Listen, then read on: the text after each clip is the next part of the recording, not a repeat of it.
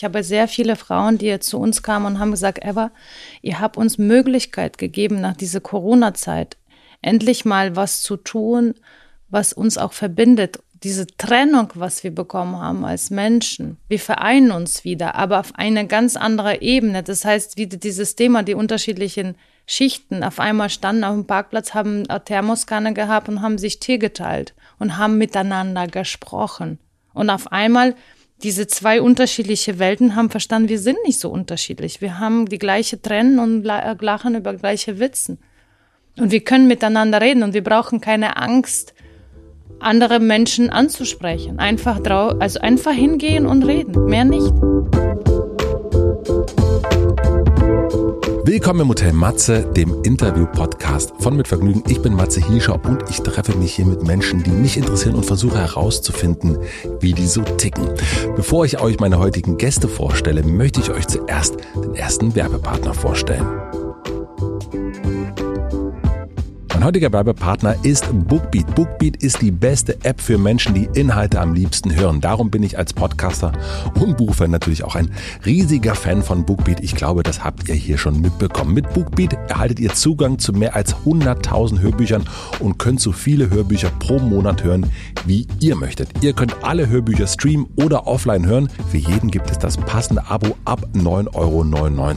Mit dem Schlaftimer, der ist sehr, sehr wichtig für mich, verpasst ihr keine spannende Minute und falls es mal schneller gehen soll, könnt ihr einfach die Geschwindigkeit erhöhen. Das Beste daran ist, dass ihr bei Bookbeat unbegrenzt hören könnt, ganz egal ob 1, 2 oder 20 Hörbücher im Monat. Alles ist inklusive. Letzte Woche war hier Benedikt Welz zu Gast, der große, große Autor und auch von ihm gibt es natürlich viele Bücher auf Bookbeat zu hören. Ich habe mir die Wahrheit übers Lügen angehört. Das ist eine Kurzgeschichtensammlung. Da gibt es zehn Geschichten, die wirklich ideal für die nächste Autofahrt oder für die nächste Fahrradfahrt sind. Ihr könnt jetzt auch direkt mal reinhören in Benedikt Fels oder was auch immer, denn ihr könnt jetzt BookBeat Premium zwei ganze Monate kostenlos testen und so viele Hörbücher anhören, wie ihr möchtet. Einfach auf bookbeat.de slash Hotematze gehen und los geht's. Den Link findet ihr natürlich wie immer in den Shownotes. Vielen Dank an meinen Werbepartner BookBeat.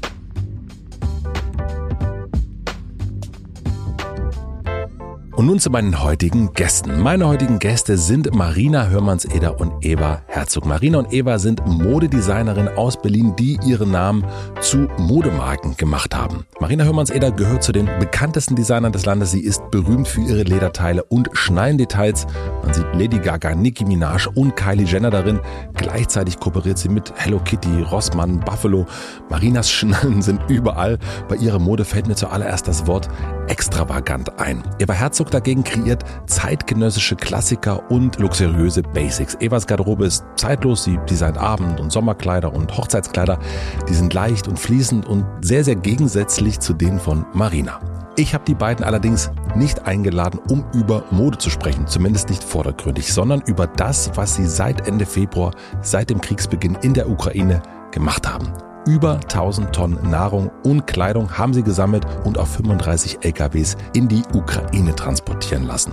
Wir sprechen über diese letzten zwei Wochen an der Avus-Raststätte vor Berlin. Über die Überforderung, aber auch über die schönen Momente. Mich hat überrascht, dass die beiden sich erst dort kennengelernt haben. Sie wirken, das werdet ihr gleich merken, wie ein eingespieltes Team. Also, sie sind ein eingespieltes Team.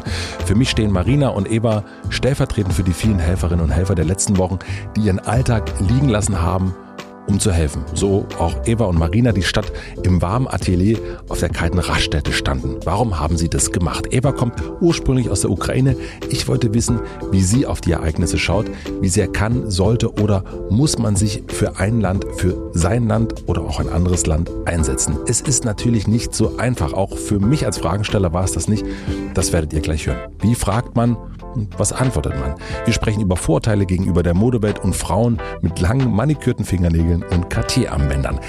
Ich habe einen kleinen Einblick in ihren normalen Modealltag bekommen und aber auch einen Ausblick für ihre gemeinnützige Arbeit. Denn die Abos, das war nur der Anfang. Ich wünsche euch viel Vergnügen mit den Engeln der Abos, Marina Hörmanns-Eder und Eva Herzog.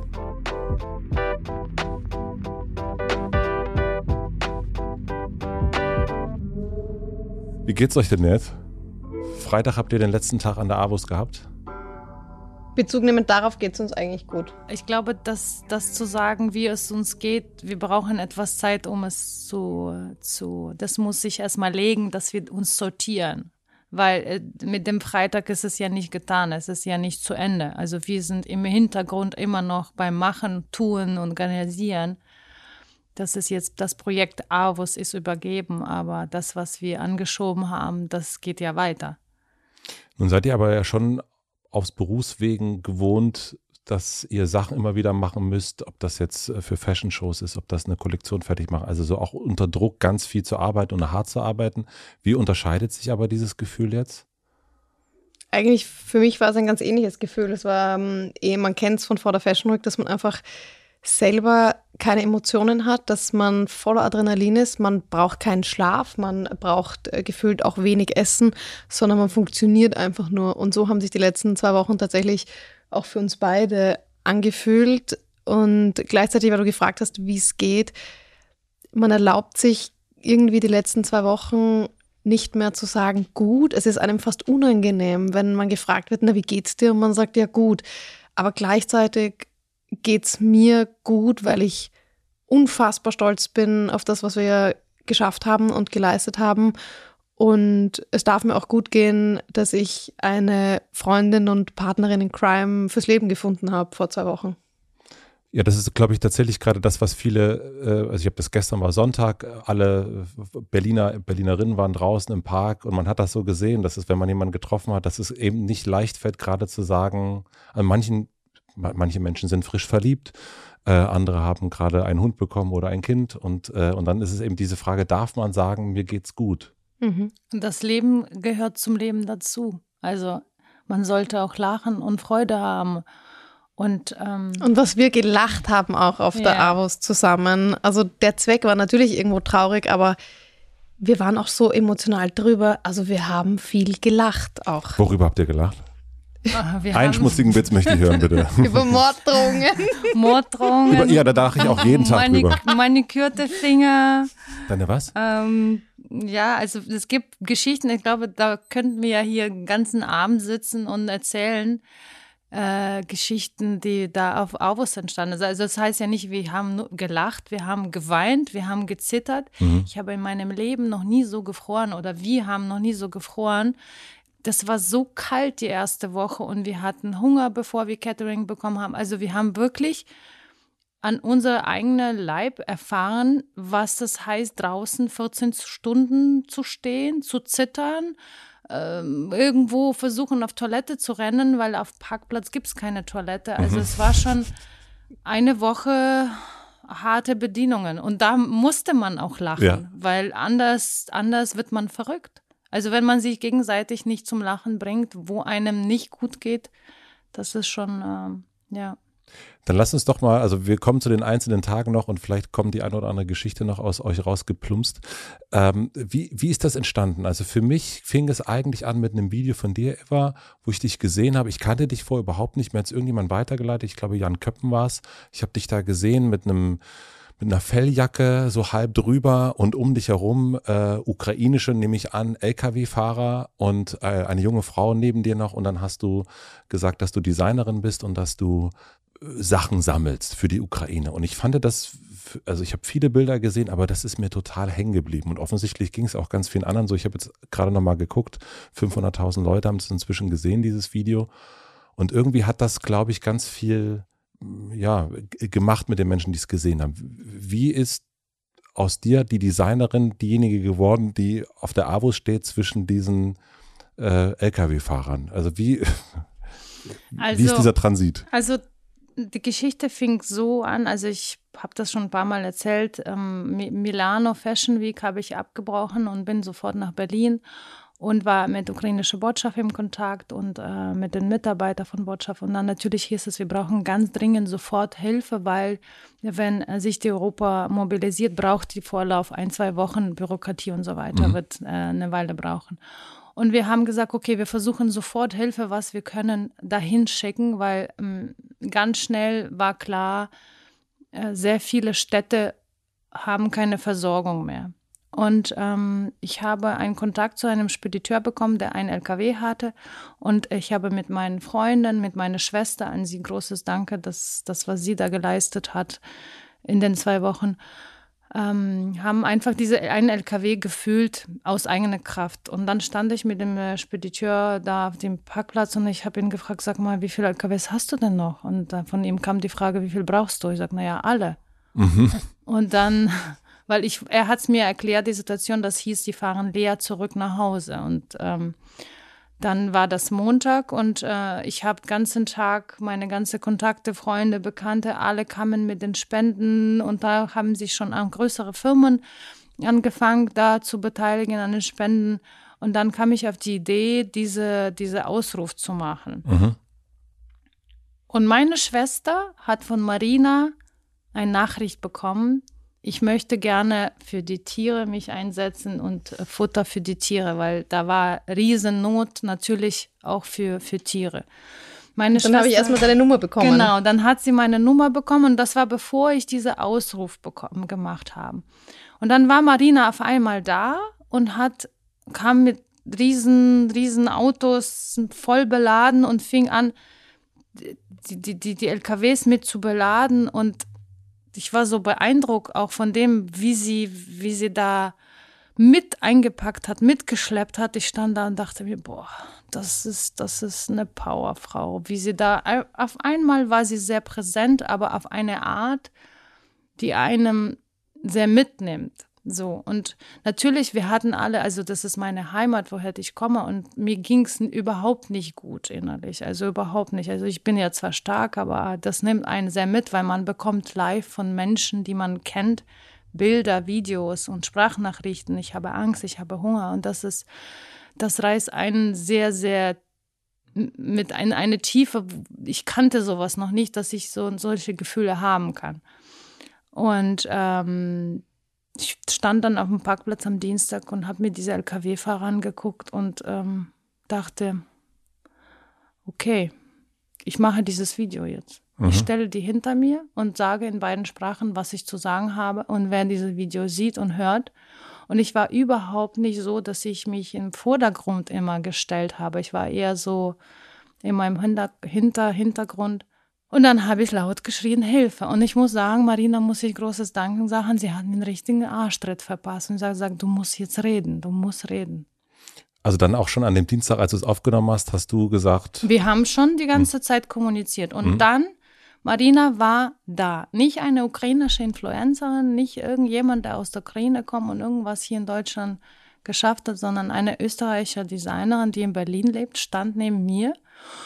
Und ähm, am Tag drei, das war Mittwoch, wo wir oder ich beziehungsweise nicht so schöne Nachrichten und Kommentare bekommen habe auf Instagram. Was, warum nicht?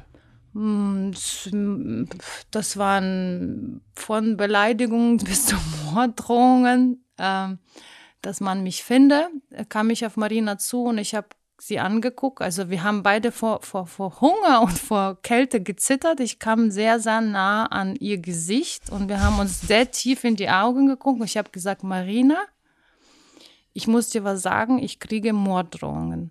Und du hast kleines Mädchen, meine Tochter sitzt mit mir auf dem Parkplatz, ich habe Angst und ich möchte dich nicht mitreißen in irgendetwas, was vielleicht nicht schön wird. Und dann fingen wir beide, wir standen, haben uns quasi festgehalten gegenseitig und haben gezittert beide, wirklich gezittert, nicht nur vor Kälte, schon, da kam schon ein anderes Gefühl hoch. Und dann haben wir uns entschieden, dann weiterzumachen. Und Marina meinte, Eva, ich bin bereit für Österreich zu sterben, aber ich kann dich auch nicht mehr verlassen. Und das ist, das ist nicht nur mehr einfach eine Kollegendesignerin oder das ist nicht mehr eine, eine, eine, das ist eine Freundschaft, die zwei Wochen lang miteinander äh, Gefühle äh, hoch und tief und runter und mit Angst und mit Lachen und mit Trennen und Hunger und äh, vielleicht ein bisschen rauer im Ton und aber das, das fürs Leben lang, glaube ich, das wird schwer auseinander jetzt zu reißen, weil ich ziehe in jeden Krieg mit dieser Frau. Wenn sie mich ruft, bin ich da. Wow.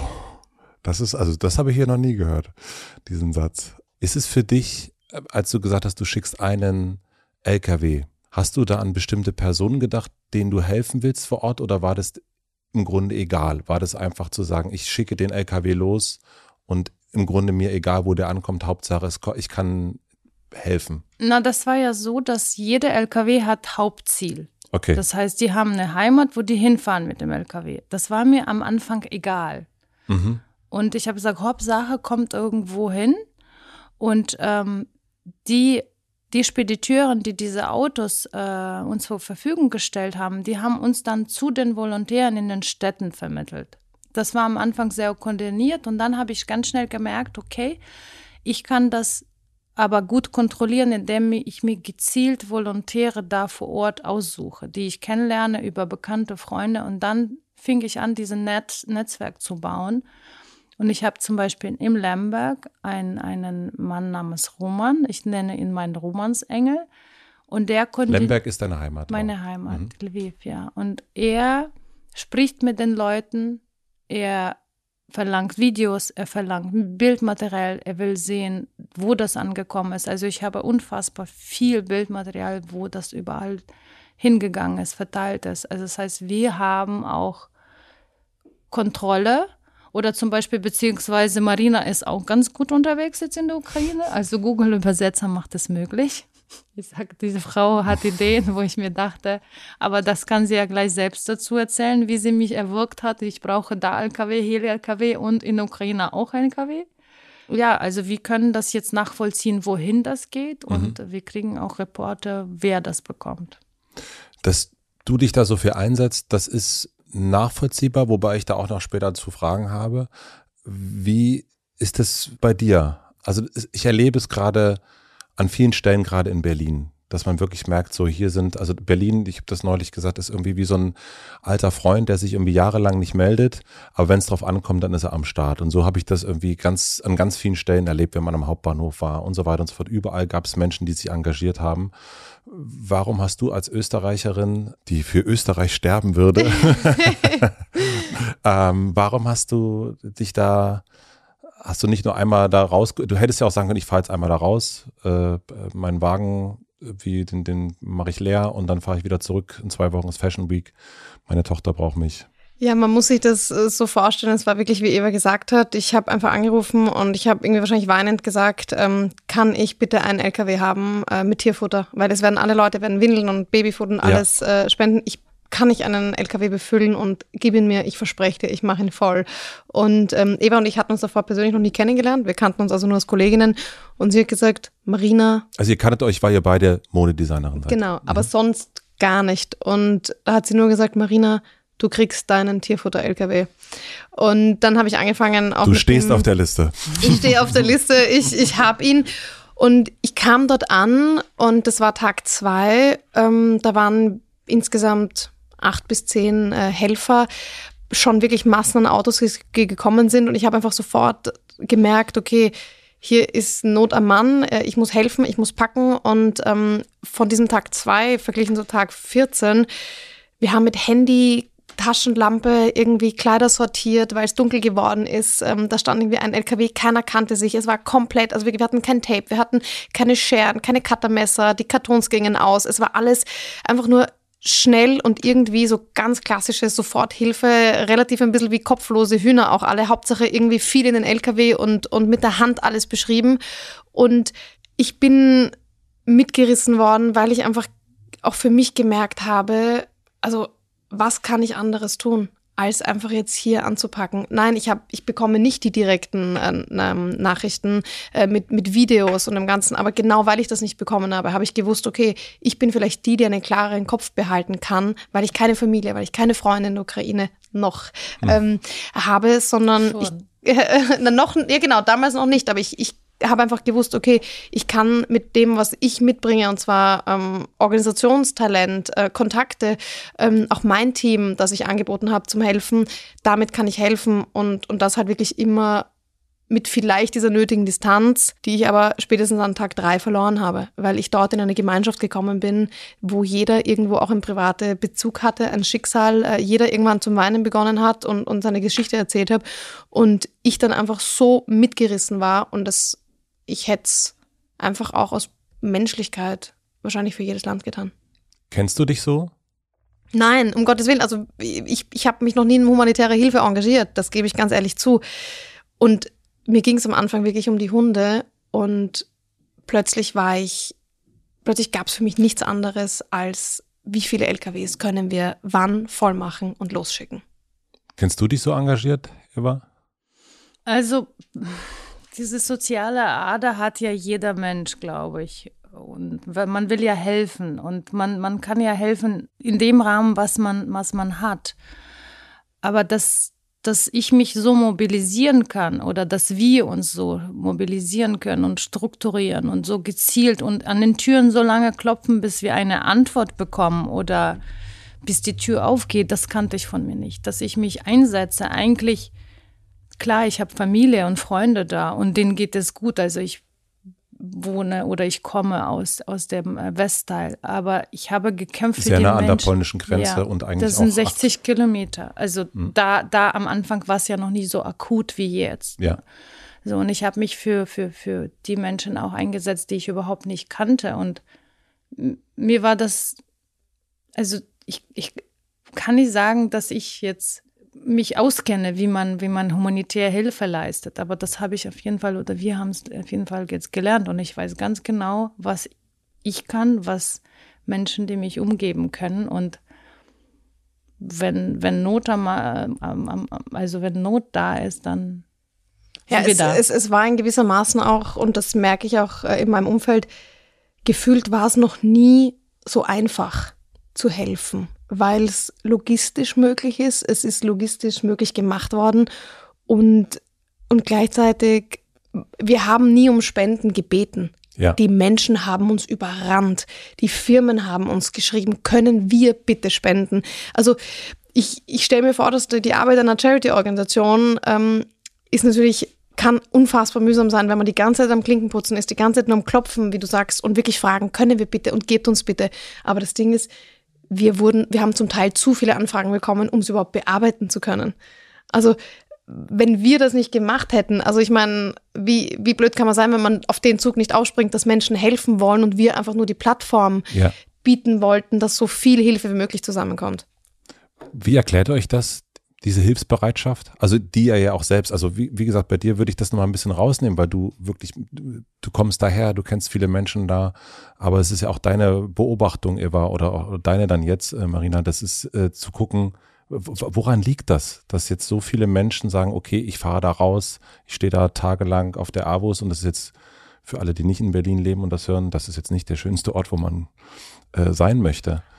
Ähm, was für mich vor allem, was, was mein Herz so getroffen hat, wahrscheinlich auch einfach, weil ich jetzt Mutter bin, ist, dass die, denen wir auch helfen, vor allem die Flüchtlinge, die kommen, oder gibt es diese große Thematik irgendwie, sind das jetzt andere Flüchtlinge als das, was ähm, wir quasi gewöhnt waren, unter, mhm. unter Anführungszeichen.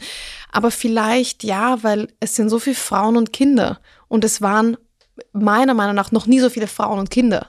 Die geflüchtet sind. Die geflüchtet ja, sind zum definitiv. Beispiel. Und, mhm. und die Hilfe, die wir, die wir auch ins Land geschickt haben, das, das war das war Essen, Essen, Windeln, Babyessen. Also irgendwann habe ich nur noch geweint, wenn ich einen Karton Babyessen zugeklebt habe. Ähm, man weiß, wem man das spendet. Mhm. Also Kindern, Babys, Müttern, wie viel Fertigmilch und, und Milchpulver ähm, ich verpackt habe. Und da ist mir die Nationalität scheißegal ich habe Milchpulver für Babys verpackt. Und da muss man, glaube ich, nicht mehr dazu sagen. Mhm. Und warum habt ihr Morddrohungen bekommen? Na, weil es den Leuten nicht passt. weil es den Leuten nie was passt, wenn man was macht. Und ähm, Eva kann gleich das auch erzählen von den Morddrohungen, aber wie viele Nachrichten ich bekommen habe, warum ich mich denn als Modedesignerin plötzlich politisch engagiere und wo ich im Syrienkrieg gewesen bin. Wo war mein Engagement die letzten Jahre? Das ist nicht das erste Mal, dass Menschen Hilfe brauchen. Wo verdammt nochmal war ich da? Und da habe ich einfach nur freundlich geantwortet, ähm, dass ich für mich auch dankbar bin, dass ich jetzt da bin. Und ich denke nicht darüber nach, was ich nicht gemacht habe, sondern ich schätze das wert, was ich mache. Mhm. Und was kannst du dazu sagen, Eva? Also auch zu den Morddrohungen? Also weil ich das, ich kann das nicht begreifen, warum man Morddrohungen da waren schon auf Russisch geschrieben, die Morddrohungen. Das ja, auch in sehr schlechtes Deutsch übersetzt, weil die wussten ja nicht, welche Sprache ich spreche. Ähm, ja, dass man, also ich, ich will das daraus nicht ein großes Thema machen, weil ich habe das für mich abgehakt und weiter geht's. Ich habe das alles geblockt und Instagram, Gott sei Dank, hat das sehr schnell reagiert und mhm. auf einmal alle Kommentare und ähm, Sachen waren weg. Ich habe so ein paar Screenshots noch gemacht. Ich möchte da nicht diese Thema, glaube, glaube ich. ich. Alles gut. Mm. Ähm, ich hätte aber eine lustige Geschichte dazu. Bitte. Tatsächlich, wo wir am nächsten Tag dann auch darüber gelacht haben, weil natürlich die, die Propaganda funktioniert auch bis zu mir, dass es heißt, jeder, der die Ukraine unterstützt, wird zum Feind. Und das ist natürlich, ähm, zum naja, Feind von Russland. Von, zum Feind von Russland, genau. Und natürlich also ist das zum Feind von Putin, muss man ja auch sagen. Zum Feind von, von Putin. Und das ist natürlich, ich meine, gut, ich habe jetzt nichts anderes gemacht als Babywindeln, das, ich weiß nicht, ob das den Herrn wahnsinnig interessiert, aber dennoch ist das Propaganda und das funktioniert auch beim, beim kleinen Menschen, so wie, so wie bei mir. Und ich bin an dem Tag, wo das mit den Nachrichten kam, ähm, wo die Eva und ich also wirklich äh, da gestanden sind und ich glaube, mein Wortlaut war zu ihr, ich bin, ich bin bereit für Österreich zu sterben aber bin ich denn schon bereit für die Ukraine zu sterben? Das war tatsächlich mein, ja. mein Wortlaut. Und ich bin am Nachmittag, ich habe mein Kind aus dem Kindergarten abgeholt und ich ging über die Straße und ich meine, das ist auch schon wieder so ein bisschen Vorurteil jetzt, was ich sage, aber ich bin dann irgendwie so beim Biomarkt vorbei und vor dem Biomarkt stand ein, ein Herr mit so einer ganz typischen, diese Fellmütze, die man einfach so, ich glaube, wir sagen ein bisschen im, im Salopp, sagen wir Russenmütze, ja. ja, so eine Fellmütze. Und der Moment, wo ich an der Tür vorbeigegangen bin und er stand da, hat er in seine Manteltasche gegriffen und mir ist kurz das Herz stehen geblieben. Ich war so in diesem, in diesem, in diesem Thema so paranoid. Na, ich habe gedacht, der knallt mich ab. Der hat sein Handy rausgeholt am Ende des Tages, ja, und hatte irgendwie was. Aber ich war dann so gefangen. Also wir, wir waren total, wir waren total gefangen. Und, und da habe ich kurz gedacht, okay, jetzt, jetzt knallt er uns ab. Oh Gott. Ja, da wärst du für die Ukraine gestorben. Aber da weiß man, wie sehr man mit sich reinsteigert auch. Und das hat natürlich auch unser Privatleben, also auch unsere Männer, die zum Teil auch wirklich gesagt haben, wow, also ihr müsst euch mal ein bisschen auch wieder beruhigen und auch den Kopf freikriegen, weil ihr könnt ja jetzt nicht Angst haben, dass ihr auf der Straße erschossen werdet. Aber hättet ihr darauf gehört? Es ging nicht in dem Moment, es ging nicht. Ich glaube, wir haben einander Halt gegeben. Wie ist aus diesem einen Truck Eva, wie viel? Das sind jetzt 25 sind es am Ende gewesen, ne? LKWs. Es ist mittlerweile 35. 35. Wie, wie, sind das immer mehr geworden? Also durch diesen einen Spediteur, der am Anfang gesagt hat, ich besorgte noch mehr? Ich kenne, glaube ich, alle ukrainische Spediteure jetzt und auch habe bestimmt 20 Telefonnummern von ukrainischen Fahrern, die ich äh, begleitet habe bis zur Grenze und über die Grenze hinaus. Ähm, ja, das ist so wie, man lernt einen Mensch kennen und auf einmal hat man eine Kette von Menschen, die dann auf einem anrufen und sagen so, er fährt von da los, er fährt von da los, wir schicken nach Berlin und das hat sich von alleine alles. Dann haben die auf Ukrainisch auch gehört, also bei sich dann geteilt, auch in der Ukraine und dann ging es das los. Also es Für die ist das ein, ein One-Way das heißt, die fahren jetzt zurück oder sind zurückgefahren in die Ukraine und kommen jetzt auch nicht wieder raus und müssen jetzt. Stand heute, die Lage hat sich jetzt geändert, weil okay. wir haben. Heute ist der 14.3. Genau, 14 Tage Krieg oder mehr schon. Mehr, ja. Ähm, wir hatten das Glück, dass äh, Deutsche Bahn auf uns aufmerksam geworden ist und war bereit, diese Projekt Avus zu übernehmen. Und laut heute dürfen die wieder zurückkommen und für Deutsche Bahn gegen natürlich, sie werden auch äh, bezahlt, die Fahrer. Wow. Ähm, hin und her fahren. Aber bis zum heutigen Tag sind das ja Männer gewesen, die zurückgefahren sind. Ja. Und die wollten auch zurück. Die wollten auch zurück. Und also du hast die haben sich nicht versteckt. Die wollten zurück zu ihren Familien. Egal, ob sie dann eingezogen werden beim Militär. Die haben, also einen, der zum Beispiel mit dem Tierfutter, mit dem ich natürlich mhm. am meisten äh, Kontakt hatte, weil ich das befüllt habe, der hat eine schwangere Frau und ein kleines Kind zu Hause und der wollte zurück.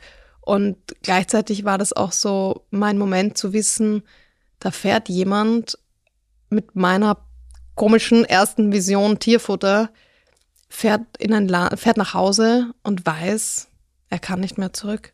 Ja. Also du hast ja auch gerade gesagt, ich würde für Österreich sterben. Das ist also, finde ich, schon auch ein großer Satz. Und ich habe mich das auch gefragt, äh, würde ich das für Deutschland tun, für Berlin? Wenn ich jetzt in Schweden wäre, keine Ahnung warum, und ich höre, es ist, wird belagert. Und würde ich dann zurückfahren? Und meine Antwort war für mich ganz doll nein. Ich würde gucken, dass ich bei meiner Familie bin, wenn die denn da ist. Ähm, und würde das nicht machen, weil ich diesen Bezug zu meinem Land nicht habe. Ähm, warum hast du die so sehr für Österreich? Also, oder ist das ein, also meintest du das ernst? Ich glaube, daran darf man mich nicht festnageln. Ich glaube, Ja. das war auch so ein bisschen rhetorisch, ähm, dass wahrscheinlich, dass ich verstehen würde, dass Morddrohungen jemanden, weiß ich nicht, kälter lassen, als, als wenn ich jetzt sage, okay, das ist für ein Land, was nicht mal mein Land ist, äh, so Ja. quasi. Ähm, aber aber wenn es wir nicht machen, für unser Land sterben, wer macht's dann? Also man, ich ich will ja nicht, ich will ja nicht sterben, Nein. um Gottes Willen. Also das ähm, deswegen, aber das ist wahrscheinlich auch einfach rhetorisch gewesen. Ich gehe das Risiko ein, jetzt. Was haben die Lkw-Fahrer euch gesagt? Also was, was waren ihre Gedanken die letzten Tage, wenn ihr den, mit denen gesprochen habt? Also Einzige Gedanke, könnt ihr uns schneller, schneller bitte losschicken. Ich höre das. ja, die also Hauptsache Zeit. schnell zurück. Hopp, schnell zurück. Und die wollen nicht leer. Macht uns voll, wir wollen schnell los. Um schnell vor Ort zu sein, um zu helfen oder also Denen ist es egal. Bei Familie sein, eingezogen werden, Zivilistenarbeit da zu leisten, die wollen einfach zurück. wow. Und ist das für euch nachvollziehbar? Also für mich ist es immer noch, wie gesagt, so, und ich möchte das gar nicht bewerten, es ist einfach die Vorstellung, dass ich das mache und das, das, das ist mir komplett. Aber wenn deine Familie im, im quasi in Deutschland wäre, dann würdest du, hinfahren, ja, ja. Ja, Ja. genau das ist es. dann Ja. kannst du es ja nachempfinden. Das ist mit den Familien, das ist nachvollziehbar, aber dieses, ähm, es gibt ja auch die Geschichten, oder das ist zumindest die Medien berichtet, dass ähm, junge Männer zurück in die Ukraine sind, um für ihr Land zu kämpfen. Aber das ist ja jedem überlassen. Also das Nee, ist von Mensch zu Mensch unterschiedlich. Es kann sein, dass ein Lkw-Fahrer fährt, um seine Familie zu beschützen und der andere kommt und sagt, ich gehe kämpfen. Mhm. Aber die wollten erstmal alle zurück. Erstmal zurück zu den Ja. Familien.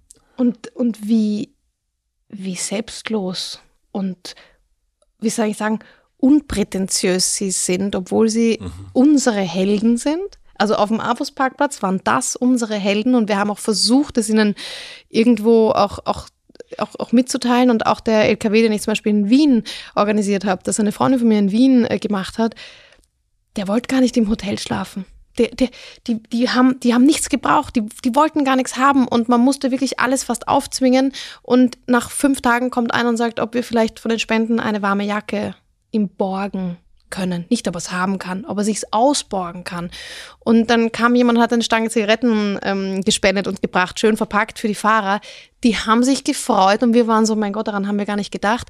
Die hätten nie danach gefragt, ob sie etwas haben können. Also so, was ist das richtige Wort? Ist es selbstlos? Ich weiß es nicht, aber wirklich ähm, Wahnsinn. Wie erklärst du dir das? Ist das eine Mentalität? Ist das, ist das, was, was, was ist das? Ich denke, sie sind es nicht gewöhnt, Helden zu sein. Was ist ein Lkw-Fahrer für uns normalerweise? Der fährt von A nach B. Und, und haben wir da jemals dran gedacht, dass das die Person sein könnte, die, oder wenn wir jetzt mal sagen, okay, wir reden von 35 Lkw-Fahrern, die an unserem Leben schon auf der Autobahn an uns vorbeigefahren sind, ähm, da hätten wir noch nie gedacht, dass das die sind, die 1000 Tonnen Hilfsgüter, die die Menschen zum Überleben brauchen, in ein Land bringen. Und deswegen vielleicht die Mentalität. Die sind es nicht gewöhnt, dass jemand sie fragt, ob sie was haben wollen. Mm. Ja, das stimmt. Also das, also ich glaube, das ist ein total guter Blick. Also da denkt man nie dran. Also das ist ja auch, also das haben wir in, in den letzten Jahren ein paar Mal gemerkt, dass man plötzlich merkt, oh, wie wichtig sind bestimmte äh, Berufsgruppen, die man gar nicht mehr so richtig äh, wahrnimmt in, in all den Sachen, die man so macht. Und das, äh, das stimmt. Und natürlich sind aber Lkw-Fahrer äh, sind es ja ganz oft eigentlich, die uns uns die Sachen bringen und und äh, aber man man guckt da gar nicht mehr Ganz drauf. genau. Klick bestellt, da ist es. Ja. Was glaubt ihr, wie diese letzten zwei Wochen sind ja komplett von dem, was ich jetzt schon gehört habe, anders als alles, was ihr vorher gemacht habt. Würde ich behaupten, oder? Also du, du, äh, Marina, du, du. Organisation, das können wir. Fashion Week hat uns gut ausgebildet. Die Fashion- Oder die, die Modebranche, das Ja. können wir. Auch schnell reagieren, schnell organisieren und schnell zusammen die Menschen zu strukturieren. Was glaubt ihr aber, wie wird sich das weiterziehen? Weil das ist ja nicht etwas, was man jetzt so abstreifen kann, wo man sagen kann, so, das habe ich jetzt zwei Wochen gemacht und ähm, also so, ja, also es sind ja, äh, die, die Modewelt ist ja nicht dafür bekannt, nachhaltig zu sein und wahnsinnig viel, Mhm, da würde ich auch, ähm, da, da, da Bitte. stimme ich nicht zu, bitte. dass die Mode nicht nachhaltig sein kann oder es besteht nicht nachhaltig. Habe ich es richtig verstanden? Na, die Modewelt ist nicht bekannt dafür, dass sie ähm, Also wenn man, wenn man, wenn wir darüber reden, wenn ihr sagt, das ne, Fashion Week, wir gucken uns eine Fashion Week an und wir gucken uns an, was ist äh, auf der Avus los, so in dem, was ihr in den letzten zwei Wochen gemacht habt. Und ähm, und das ist nur eine, eine Außenbetrachtung, wo man sagt, irgendwie, was ist, was ist wesentlich? Und da würde ich für mich sagen, die Avos ist wesentlich. Und, und, genau da möchte ich dir einmal widersprechen, ich weil ähm, ja bitte. Wir beide. Also, ja, ja, gerne natürlich. Ähm, und und zwar wenn ich mich nicht die letzten sechs oder sieben Jahre in dieser nicht nachhaltigen, oberflächlichen, kurzlebigen Branche aufgehalten hätte, hätte ich nie die Power gehabt, die Eva so zu unterstützen. Ich möchte aber das nochmal mhm. noch zu dem Thema Fashion und Mode und nicht nachhaltig. Also ich meine, was geben wir an, an äh, Arbeitsplätze? Oder ich kreiere ein Kleid, was 500 Euro kostet. Und eine Kundin sagt, er war also ganz ehrlich 500 Euro. Und ich sage immer, ich möchte, dass du die Schritte hinter diesem Kleid siehst. Es ist nicht nur dieser Mensch, der diese Rohstoff angebaut hat oder Rohstoff geliefert hat oder Firma, die diese Stoffe hergestellt hat oder meine Mitarbeiter, die diese Stoffe zugeschnitten hat oder die Mitarbeiter, die aus diesen Schnittteilen ein Kleid hergestellt hast. Wie viele Arbeitsplätze, wie viele Hände sind hinter diesem einem Stück teurem Kleid? Also ich meine, wir bezahlen Steuer, wir bezahlen Löhne. Wir, wir sind sehr, sehr große Wirtschaftskraft, weil es Menge bewegt. Aber man sieht nicht, wenn man eine schöne Frau in einem schönen Kleid, sieht man das nicht. Man hinterfragt die Bilder nicht. Und das ist das ein gutes Thema zu dem Thema Avus, weil wir standen beide meistens im, im, im, in der Stellung Kopf nach unten zum Handy und haben mit unseren Handys, das war quasi unsere Waffe, Kontakte, äh, Telefonnummer, anrufen, Kontakt bekommen, wieder schreiben, ganz schnell, schnell, schnell, schnell.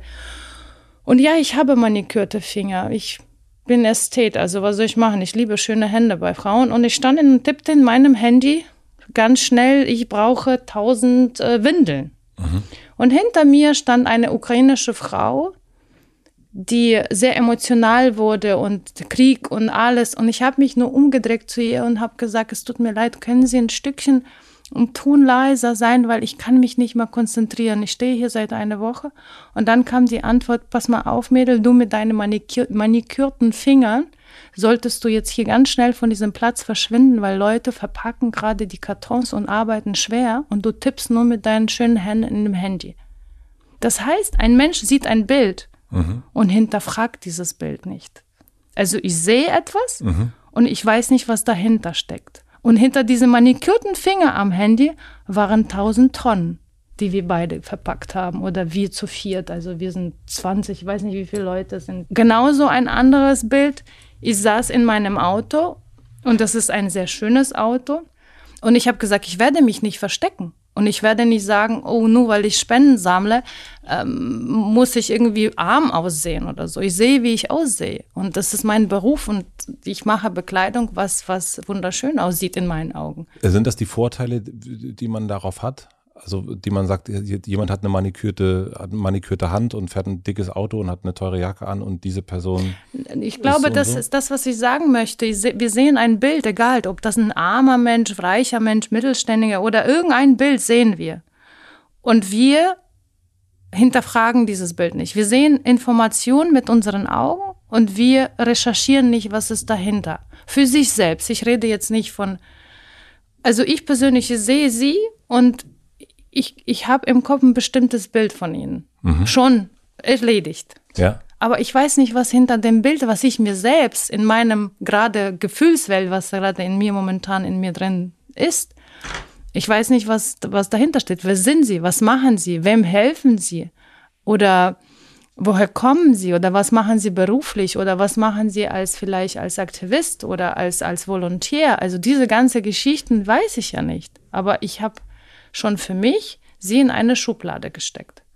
Und das ist das, was nicht passieren darf, weil auf diesem Parkplatz, ich habe noch nie so viele Kartierarmbänder an Händen neben armen Studenten, die in der Hocke, in der Kälte packen sehen, wie die 14 Tage. Da standen alle Schichten, Hand in Hand und ohne zu jammern und mit Zittern und mit Hunger und haben alle zusammengepackt, alle Schichten. Und für so ein bisschen Realität hattest du ja mich mit den unmanikürten, abgekauten Fingernägeln. Na, jetzt sind sie jetzt wieder mal, Gott sei Dank. Jetzt war ich am Wochenende, aber mit der löchrigen Jacke und sowas. Ich glaube, ich war das gute Gegen, der Gegenpol dann, der, der draußen gezittert hat und du warst da im beheizten Auto.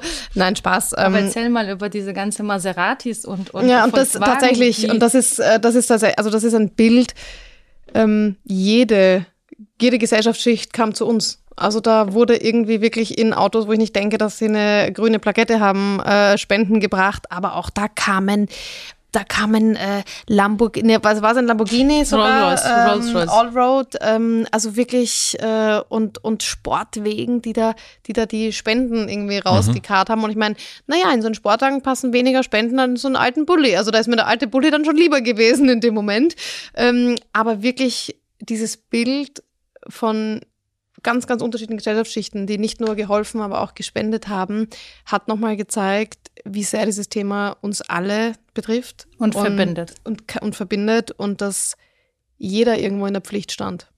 Aber hat sich in dieser Zeit euer Bild auch verändert? Also dies, also das ist ja diesen Blick, wenn man sagt, ne, wie ich erst sagte, ja, der Blick auf die Fashion-Welt ist so und so. Und dann könnte man irgendwie die Turnschuhe nehmen, die ich heute anhab, vom, vom, von der Swoosh-Firma und, und was ich anhab, keine Ahnung, wo das alles herkommt und wie das verarbeitet ist. Ob das, also das hat auf jeden Fall mein Hemd nicht eine Frau genäht. Na, du schaust schon recht korrekt aus. Schaut schon. Ja, aber Schaut es schon also, gut aus. Also, danke, nee, sie, äh, das, danke, aber ich weiß nicht, wer das hergestellt hat. Ich weiß es nicht. Und diesen Blick, die oberflächliche Fashion Week Welt, wenn man das mal jetzt äh, auf, den, auf das eine nimmt und die, äh, und die hilfsbereite Avus-Welt, wenn man die gegenüberstellt, hat sich da euer Blick auch verändert? Es sind zwei Welten, die in, sich in einer Welt getroffen haben. Also es sind ja gar nicht mehr zwei Welten, weil auch ein mhm. David Tomaszewski war dabei, auch ein Designer aus Berlin. Es kamen also wirklich ja. ähm, so viele Leute auch aus der Branche. Ähm, die Vera auch in Wien kam auch, hat auch mit angepackt. Also da war da war es wurscht, wer man ist.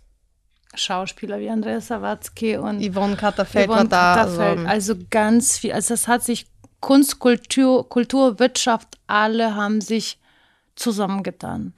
Und ich glaube, es hat ganz viel damit zu tun, was ähm, mit dem ursprünglichen Video zu tun, Eva. Ich glaube, weil dieses Bild, dass da so zwei Welten nebeneinander stehen, also die, die Lkw-Fahrer und du so dazwischen, äh, ich glaube, das ist das Bild, was so viel, äh, so eine Art der Irritation äh, hervorgerufen hat, weil man sich gefragt hat, was ist das jetzt? Also was, was passiert da jetzt gerade? Und ich glaube, das ist der Grund. Also an diesen Tagen kamen so viele Sachen an. Und aber dieses Video, das ist mir aufgefallen und ja, wie gesagt, offensichtlich ganz vielen anderen auch. Aber weil es eben diese Blicke gibt. Wir gucken Lkw-Fahrer nicht an. Wir sehen in einer, äh, hinter einer manikürten Hand ähm, eine, eine Frau, die, die sich nur um die Maniküre vielleicht dreht und nicht um, äh, um Hilfe äh, für, für andere kümmert. Und ich glaube, das ist das, was, was da alle gelernt haben in den letzten Wochen. Das ist meine These eigentlich dahinter. Das ist, ähm, äh, dass wir da unsere Blicke, wie wir auf Menschen gucken, genau durch sowas verändern. Aber ich hoffe, es bleibt keine Fashion Week, weil Fashion Week ist zweimal im Jahr und eine Woche später scherzt eigentlich niemanden mehr, was auf der Fashion Week in Paris gezeigt wurde, weil dann geht schon wieder weiter zur nächsten Fashion Week.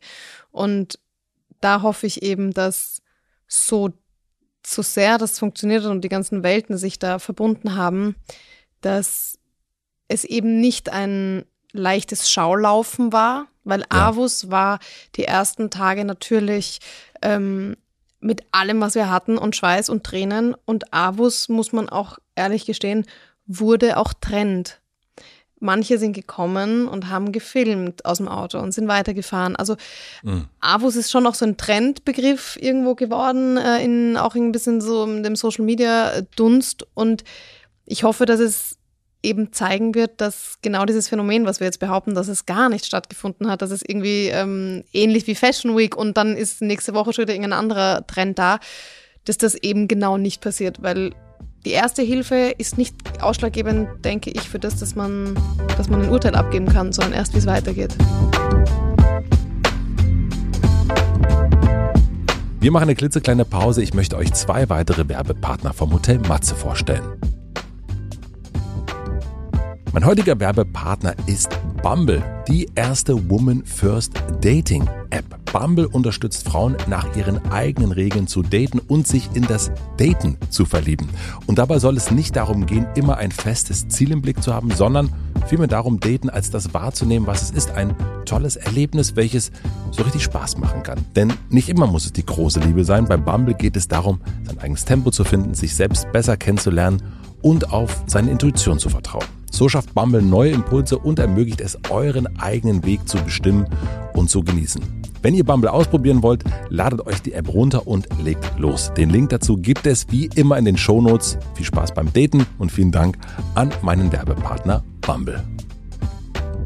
Mein heutiger Werbepartner ist Wix.com. Wenn ihr euch ein eigenes Online-Business aufbauen wollt, das kann ich sehr empfehlen, dann besucht die Plattform Wix. Dort könnt ihr eine eigene Website für euch, euer Portfolio, euren Blog oder euren Online-Shop und so weiter erstellen. Dazu sucht ihr euch einfach eins von 800 Website-Templates aus, die allesamt von Designern erstellt wurden und könnt diese dann dank intuitiver Drag-and-Drop-Funktion genauso anpassen, wie ihr es möchtet. Mit dem richtigen Webseitenbaukasten ist nämlich alles möglich, um die Seite zu personalisieren und für euren Online-Auftritt zuzuschneiden, könnt ihr natürlich auch eigene Texte, Bilder, Grafiken und so weiter hinzufügen.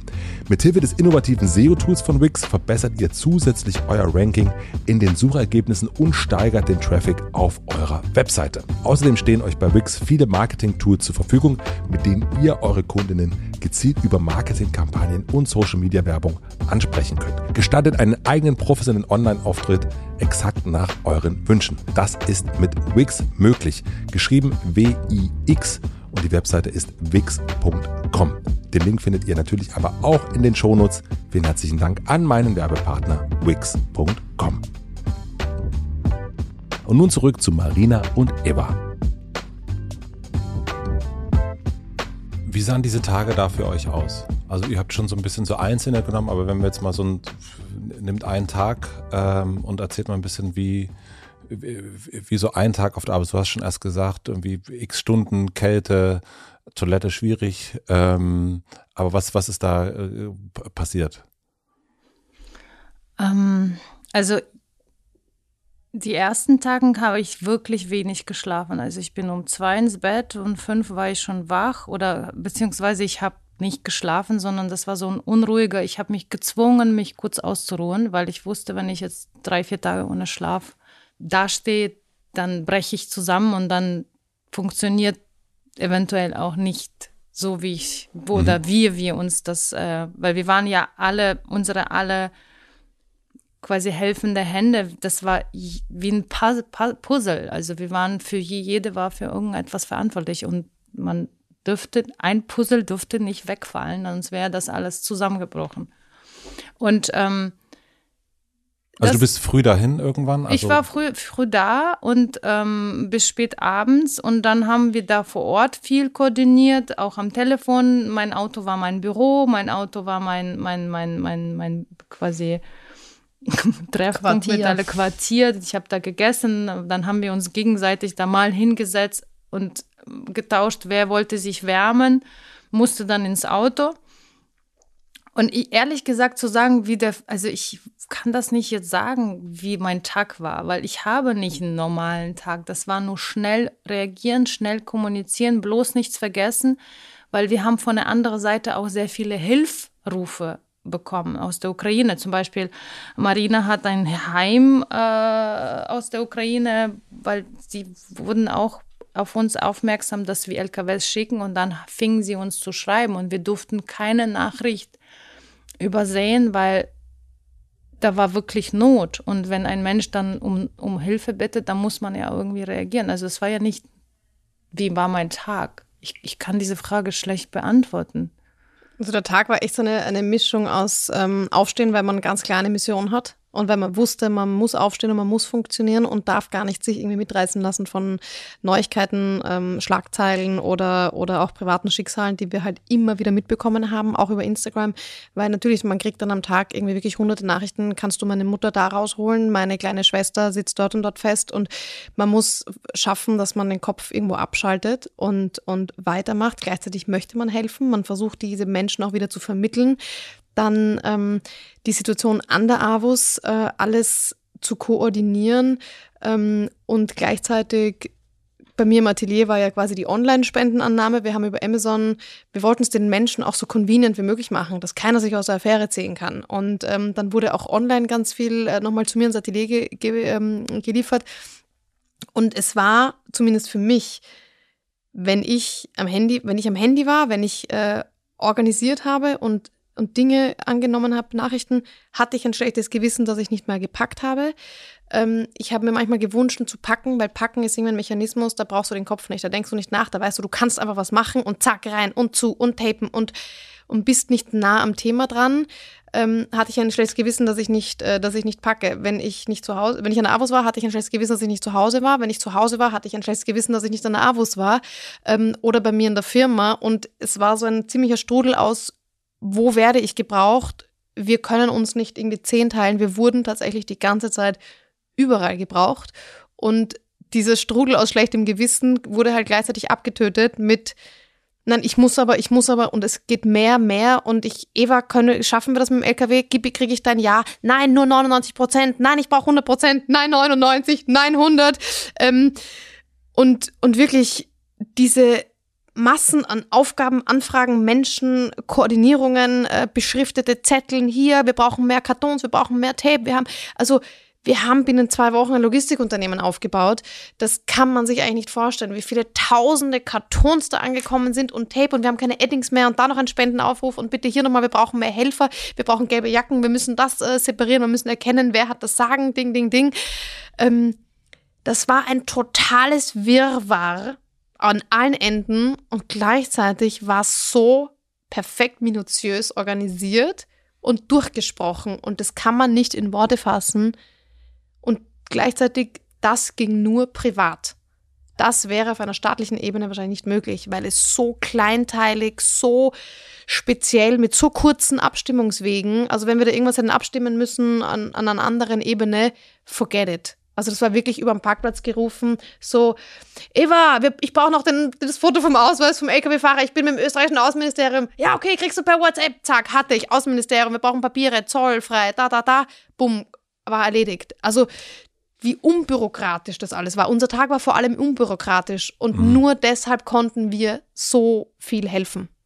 Ich glaube, das ist das auch, was man jetzt so äh, ganz viel gesehen hat in den letzten zwei Wochen. dass man merkt, okay, man muss selber was machen und, und man kann auch selber was machen und das ist, dass da ein, ich glaube, das haben wir auch schon durch die Pandemie gelernt. So, wir sind, wir müssen viel, viel mehr in eine Eigenverantwortung gehen. Und äh, das kann, glaube ich, das, ich fand es auch erstaunlich, wie es auf dem Bahnhof zugegangen ist. Es ist ja alles komplett unbürokratischer Wahnsinn. Noch immer. Gewesen. Noch immer, ja. Noch immer. Zwei Wochen später. Und die Stadt ist guckt so hinterher und, und äh, man merkt so, dass die Berliner und Berlinerinnen da irgendwie äh, das die irgendwie. selbst organisieren. Das ja. ist also auch erstaunlich. Ich höre ja auch, ich habe sehr viele Frauen, die jetzt zu uns kamen und haben gesagt, Eva, ihr habt uns Möglichkeit gegeben, nach dieser Corona-Zeit endlich mal was zu tun, was uns auch verbindet. Diese Trennung, was wir bekommen haben als Menschen gleich Gänsehaut, ja. Wir, wir sind wieder, wir vereinen uns wieder, aber auf eine ganz andere Ebene. Das heißt, wieder dieses Thema, die unterschiedlichen Schichten. Auf einmal standen auf dem Parkplatz, haben eine Thermoskanne gehabt und haben sich Tee geteilt und haben miteinander gesprochen. Und auf einmal diese zwei unterschiedliche Welten haben verstanden, wir sind nicht so unterschiedlich. Wir haben die gleiche Trennen und lachen über gleiche Witzen. Und wir können miteinander reden und wir brauchen keine Angst, andere Menschen anzusprechen. Einfach drau also einfach hingehen und reden, mehr nicht. Und, Eva, und dann du daraus hast so recht. Das ist das, was ich zu dir gesagt habe am Freitag, als die Avus vorbei war. Ich habe zu Eva gesagt, abgesehen von dem Grund, der uns vereint hat. Ich habe gesagt, danke, dass ich mich die letzten zwei Wochen wieder lebendig gefühlt habe wir sind plötzlich wieder Teil einer Gemeinschaft geworden. Wir haben neue Leute gesehen, wir haben neue Einflüsse und wir konnten was bewegen. Und genau das ist es. Nach dieser riesen Corona-Trennung, die wir hatten, wieder eine Gemeinschaft zu spüren mhm. und gemeinsam was zu machen, hat mich persönlich A, den Glauben an die Menschheit wieder gewinnen lassen mhm. und B, hat mich lebendig fühlen lassen. Als Mensch als Mensch mit Freiheit das zu tun, was er kann und was er will. Ich habe gerade, ihr habt das, konnte das schwer beantworten, nach dem Alltag auf der AWUS gefragt. Ähm, mich würde interessieren, wie der sonst ist. Also wie der, ähm, normalerweise euer Alltag ist. Well. Also. Well. Also erst natürlich Nägel machen, das ist klar. Nägel einmal in zwei Wochen, das ist ganz wichtig, weil ich arbeite mit Stoffen und wenn ich meine delikate Stoffe mit Nägel äh, anfasse, die nicht gemacht sind, dann habe ich ganz schnell Ziehfäden. Die das Ausrede ist, muss ich mir merken. Das jetzt. ist eine gute Ausrede. Also, äh, ich stehe früh auf, mache E-Mails, trinke Kaffee, fahre ins Büro, mit Mitarbeitern reden, Kunden empfangen Kollektionen entwerfen, mit Lieferanten reden, äh, Online-Bestellungen aufnehmen, Online-Bestellungen rausschicken, verhandeln, wenn Preise, Produktionspreise.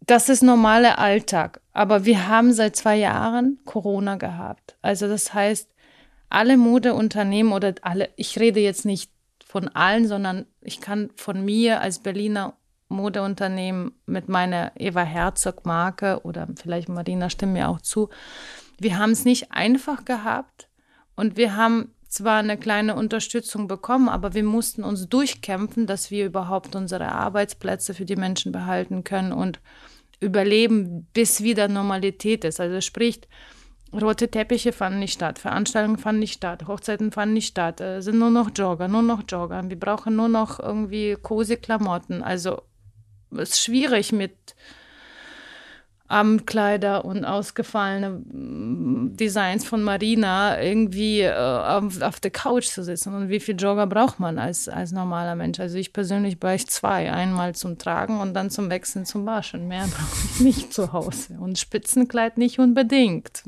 zu Hause. Und ähm,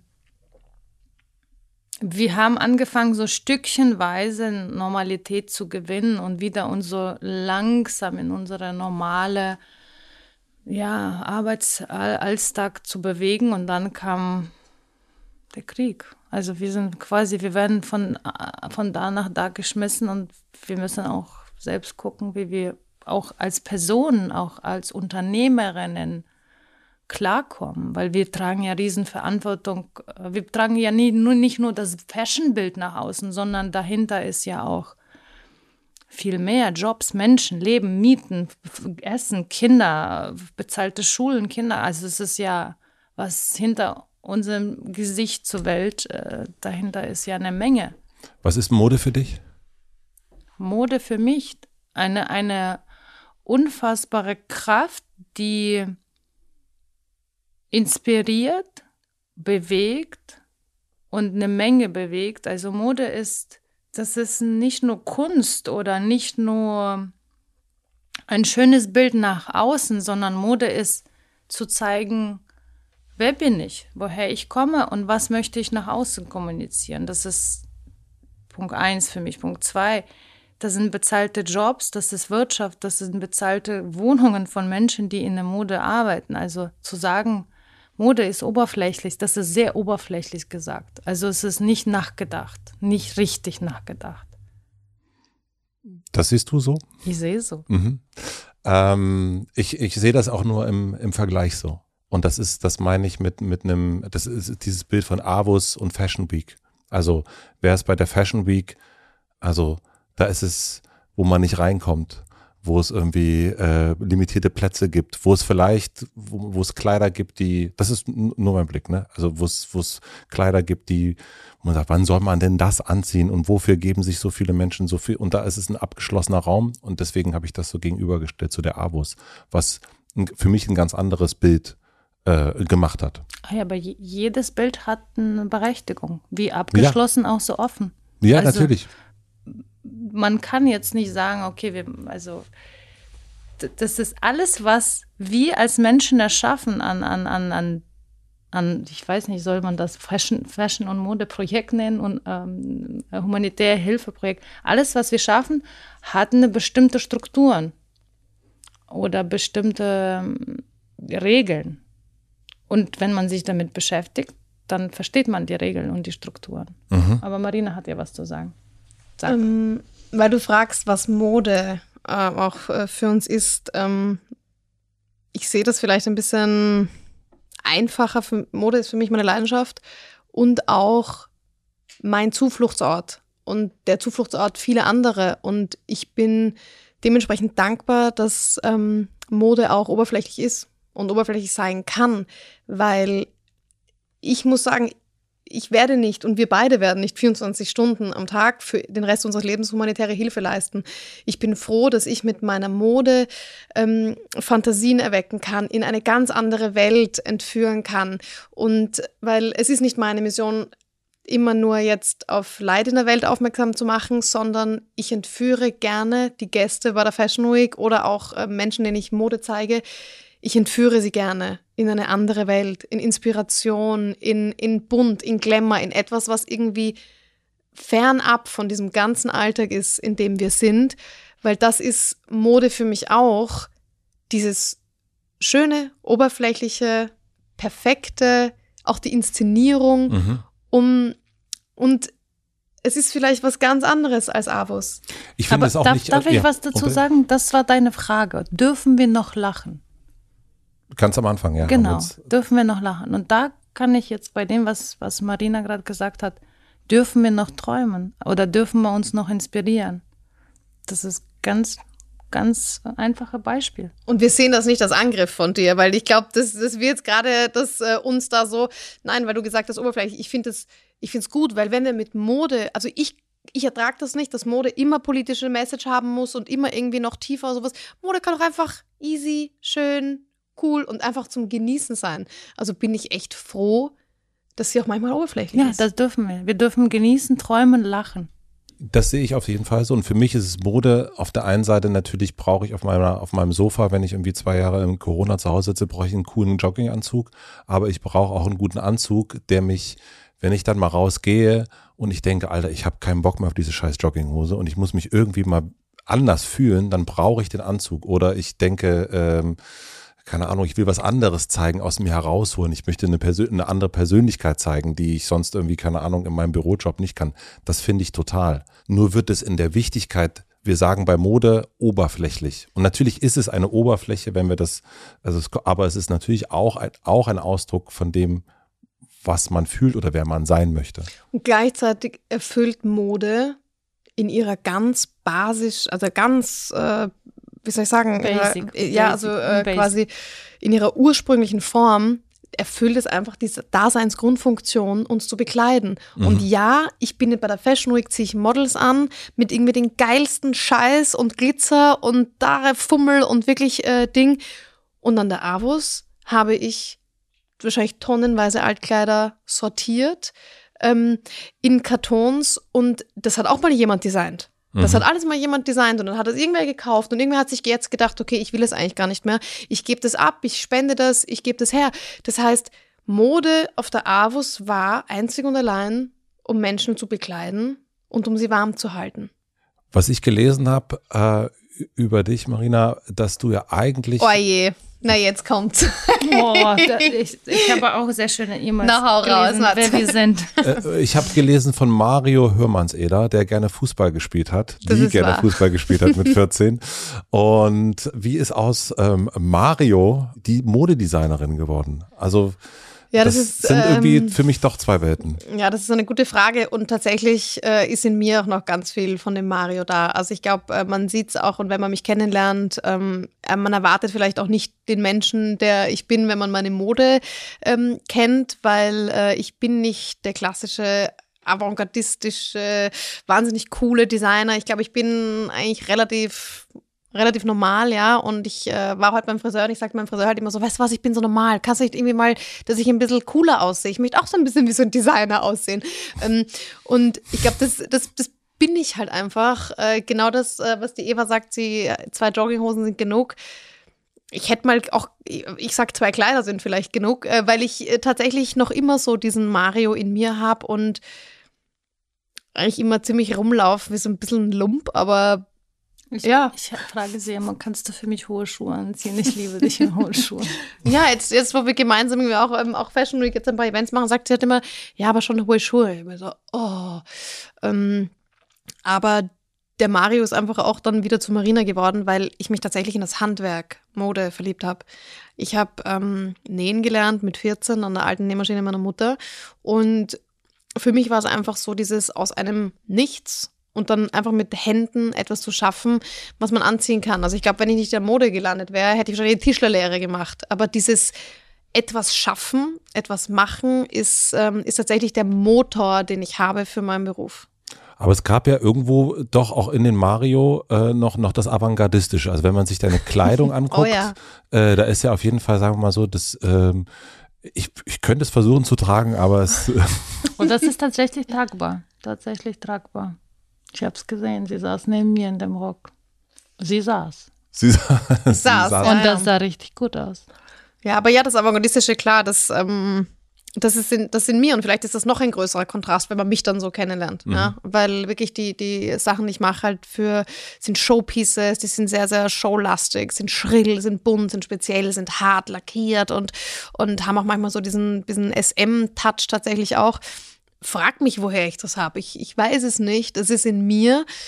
Und vielleicht eben, weil ich selber das, das, nicht anziehe und nicht so bin, ist das vielleicht eben genau der Ausdruck, den ich in meiner, in meiner Mode habe. Und deswegen ist die Mode der Zufluchtsort. Ich mache, was ich will. Ich habe äh, dich kennengelernt, also zum ersten Mal von dir gelesen, ich glaube vor drei, vier Jahren. Und ich bin durch die Schnalle, die berühmte, äh, auf dich aufmerksam geworden. Insofern, weil ich als Teenager äh, ganz, ganz oft beim Orthopäden war und ich musste ein, ein Korsett tragen und hatte da wirklich sehr, sehr viel mit Skoliose und so weiter und so fort zu tun. Und dann habe ich das gesehen und dachte so, wie krass. Für mich ist es eigentlich das Schlimmste, also so schlimmste Erinnerung. Und da macht jemand Mode, da macht jemand Kunst draus. Und ich fand das ganz äh, berührend damals und irgendwie schön, weil es dann irgendwie sowas aus diesem, aus so einer Schnalle, die ja irgendwie eigentlich nur so ein, äh, einen Zweck hat, nämlich irgendwie etwas wieder gerade zu rücken, ähm, was Schönes entstehen kann. Nur, war, nur zumindest sehe ich nicht, dass du eine Skoliose hast, aber wie, wie ist wie ist diese Schnalle, diese Orthopäden-Fetisch, wie ist der zu dir gekommen? Ähm, ich habe tatsächlich ein, ein, Bild von einem orthopädischen Korsett äh, und ein, eine Prothesenbein im Mauerpark gefunden. Ja, mhm. Wurde verkauft, da habe ich mir es gekauft, weil ich fand es irgendwie befremdlich, gleichzeitig irgendwie spannend, inspirierend ähm, und irgendwie anders und habe dann äh, in meiner Diplomkollektion ähm, das orthopädische Korsett nachgebaut. Und es war klar, dass ich es aus Leder mache, weil Holz, Metall war irgendwie zu, das war mir fern und deswegen habe ich ähm, ähm, Leder verwendet. Und die Schnalle war das logische Verschlusselement. Tatsächlich, wie du sagst, etwas festzurren, etwas gerade rucken. Und so war, entstand eben aus dieser allerersten Kollektion aus bunten, in einen Fashion-Kontext gebrachten Skoliose-Korsetts und Prothesen und Orthesen tatsächlich einfach äh, entstand meine Marke, die ich dann mit lieblichen Elementen, mit Puffärmeln, mit Farbe, mit Pastell ähm, ergänzt habe und, und diese Schnalle einfach knallhart durchgezogen habe. Also von Anfang an und jetzt ist die Schnalle halt nicht mehr wegzudenken. Von jedem Produkt, äh, bestickt, bedruckt. Ähm, also ist, ist einfach so die, die Schnalle und ich bin froh, weil das einfach so das Alleinstellungsmerkmal auch, auch geworden ist. Ja, ich fand es total interessant auf jeden Fall. Dass das, äh, das ist so ein bisschen wie die, wie die Fettecke von, von, von Boys. Äh, das ist ein bisschen das, was immer wieder kommt und äh, ja auch irgendwie einen, einen Grund hat. Aber ich, ich konnte mir nicht genau erklären, worum, woher kommt dieser. dieser es war Fetisch. tatsächlich die Inspiration. Ich hatte massiv viele Skoliose-Korsetts am Moodboard hängen und habe mich genau dessen bedient. Interessant. Ähm, und was war es für dich? Also was ist für, für dich dein, also du hast ein, auch ein Logo drauf, Eva, ich konnte es nicht genau erkennen. Was ist? Libelle. Ist eine Libelle. Und was ist die Libelle für dich? Ähm, also das ist ein Insekt, was mich als Kind und äh, begleitet mich so mein Leben lang und das hat mich sehr fasziniert, weil ich habe das als Kind sehr oft, äh, wo wir ähm, am See im Sommer immer Urlaub gemacht haben, die beobachtet und ich fand die einfach vom Wesen so schön, so energisch auch so. Und dann habe ich mich angefangen mit dem, mit dem Libellentier zu, zu beschäftigen. Und ähm, es ist ein Raubtier. Okay. Es ist ein Insekt, Raubinsekt, äh, was gleichzeitig sehr fragil ist. Also und ähm, das ist ein Raubtier, das hätte ich nur ja, wirklich nicht das gedacht. ist ein Raubtier. Du äh, wusstest du das, Marina? Nein. Nein, okay. Mhm. Aber jetzt macht es auch mit der Eva in Kombination macht Sinn, so ein jetzt wo ich Sinn. das Ich weiß. sagen, ja, das das sind so- Raubtier, das fragil ist, macht schon jetzt Sinn. Ähm, naja, auf jeden Fall. Ähm, und meine Lieblingszeit ist Jugendstil oder Art Nouveau. Und Art Nouveau hat sehr viele Libellen als in, Frau, in Frauenform, so Broschen oder Haarstecker gemacht. Und ähm, äh, irgendwann mal habe ich entdeckt für mich diese, mm, diese Schmuck mit Libellen und daraus ist in meinem Sta äh, Studium dieses Logo entstanden, wo ich quasi die Libelle und die Frau in einem vereint habe und das als, als äh, Logo für, für, mein, für meinen Namen dann entwickelt habe. Was möchtet ihr mit euren Sachen, die ihr designt, die ihr herstellt, die ihr näht, zusammenschnürt? Ich möchte vor allem den Menschen, die es tragen, ein gewisses Rückgrat geben, also mhm. im übertragenen Sinne. Ähm, und ich möchte, dass sie Spaß haben, gerade mit den, mit den ausgefallenen Sachen. Also ich weiß, dass es einfach Bock macht, äh, die Sachen zu tragen. Sie sind speziell. Ähm, ich möchte vor allem auch damit herausstechen in einer Modewelt, die auch, muss ich sagen, in Berlin sehr dunkelgrau mit dunkelblau, mit dunkelgrün. Und naja, schau dich an. Also Matze trägt dunkelblau, dunkelblau. Was hast du unten an? Wahrscheinlich eine schwarze Hose. Schwarze Hose, dunkelblaue Hose, ganz dunkelblau. Wow. ähm, möchte ich herausstechen und, und Freude machen. Ja. Und ich glaube, das, was ich mache, also meine Kleider, das ist ein Stück Weiblichkeit, auch so diese Leichtigkeit oder sich verhüllt fühlen, sich beschützt fühlen, etwas sehr weibliches, leichtes, schwingendes und gleichzeitig was Starkes. Wo unterscheidet ihr euch? Was habt ihr gemerkt in den letzten Boah, zwei? Wir sind so unterschiedlich, oh mein Gott. Also im, im modischen Stil komplett. Ja, völlig ja, komplett. Da, Könnten ja. nur konträre nicht sein. Aber vom Charakter her, also in den zwei Wochen was ich für mich aus dieser Freundschaft jetzt rausziehe, ich habe volles Vertrauen in ihre Menschenkenntnisse. Also sie hat mir gesagt, sie hat so zwei Seiten. Und da, wenn Marina kommt und sagt, mm, Alarmglocke, Alarmglocke, ich sage, okay, ich ziehe mich sofort zurück, ich vertraue dir. Weil ich bin vage und Wagen sind sehr harmonisch und erstmal volles Vertrauen und Gleichgewicht. Und sie ist auch tatsächlich Zwilling. Also das heißt, wir sind beide, wir bestehen aus zwei Seiten, aber die ergänzen sich. Und wenn Marina kam zu mir und hat gesagt, Piano, ich habe darauf vertraut. Bei dir ist es sozusagen, dass die Menschen kennen das und das, das Urvertrauen, was du von, von Marina dir so angenommen hast. Und was ist so andersrum? Mit was für einer Eis, nennt man es Eisernheit? Also wie, wenn Eva, sie hat zu mir gesagt, Marina, wenn ich dir sage ja, dann ist es ja. Mhm. Und wenn ich dir sage, du kriegst einen LKW in Wien, dann steht der da. Also wirklich mit, mit welcher Sturheit sie kämpft und da gibt es nichts links und rechts. Und wenn sie sagt, sie macht's, kann ich schlafen gehen, weiß ich ganz genau, äh, sie macht's. Also, dass ich das Wort von jemandem, den ich zwei Wochen lang kenne, blind vertraue, ich weiß nicht, ob das schon mal, ob das schon mal vorgekommen ist. Für, dich, für dich ist Loyalität, das habe ich irgendwo gelesen, auch wahnsinnig wichtig. Ja. Woher kommt das? Gute Frage. Also. Das ist ja auch eine schnelllebigen Fashion-Welt. Wir haben jetzt das Wort oberflächlich, haben wir schon das ja. andere Mal benutzt. Das ist nicht das, was mir sofort einfällt, wo ich denke, so loyal, ach, dieses Jahr alle, die sind alle wahnsinnig loyal. Aber das ist auch. Ja, Loyalität hat für mich auch so was mit Nachhaltigkeit einfach zu tun, dass man äh, bei Menschen bleibt, dass man bei Partnern bleibt, ähm, dass man, dass man, und ich bin auch niemand, der irgendwie Schnellschüsse macht und auch schnell mal mit jemandem zusammenarbeitet, sondern das äh, muss schon irgendwie auf Werte beruhen und dass man das äh, auf längerfristig äh, denkt. Deswegen, ja, Loyalität gehört einfach zu meinem christlichen Wertekonstrukt, äh, mit dem ich erzogen wurde. Mhm. Und anders kann ich es mir nicht erklären.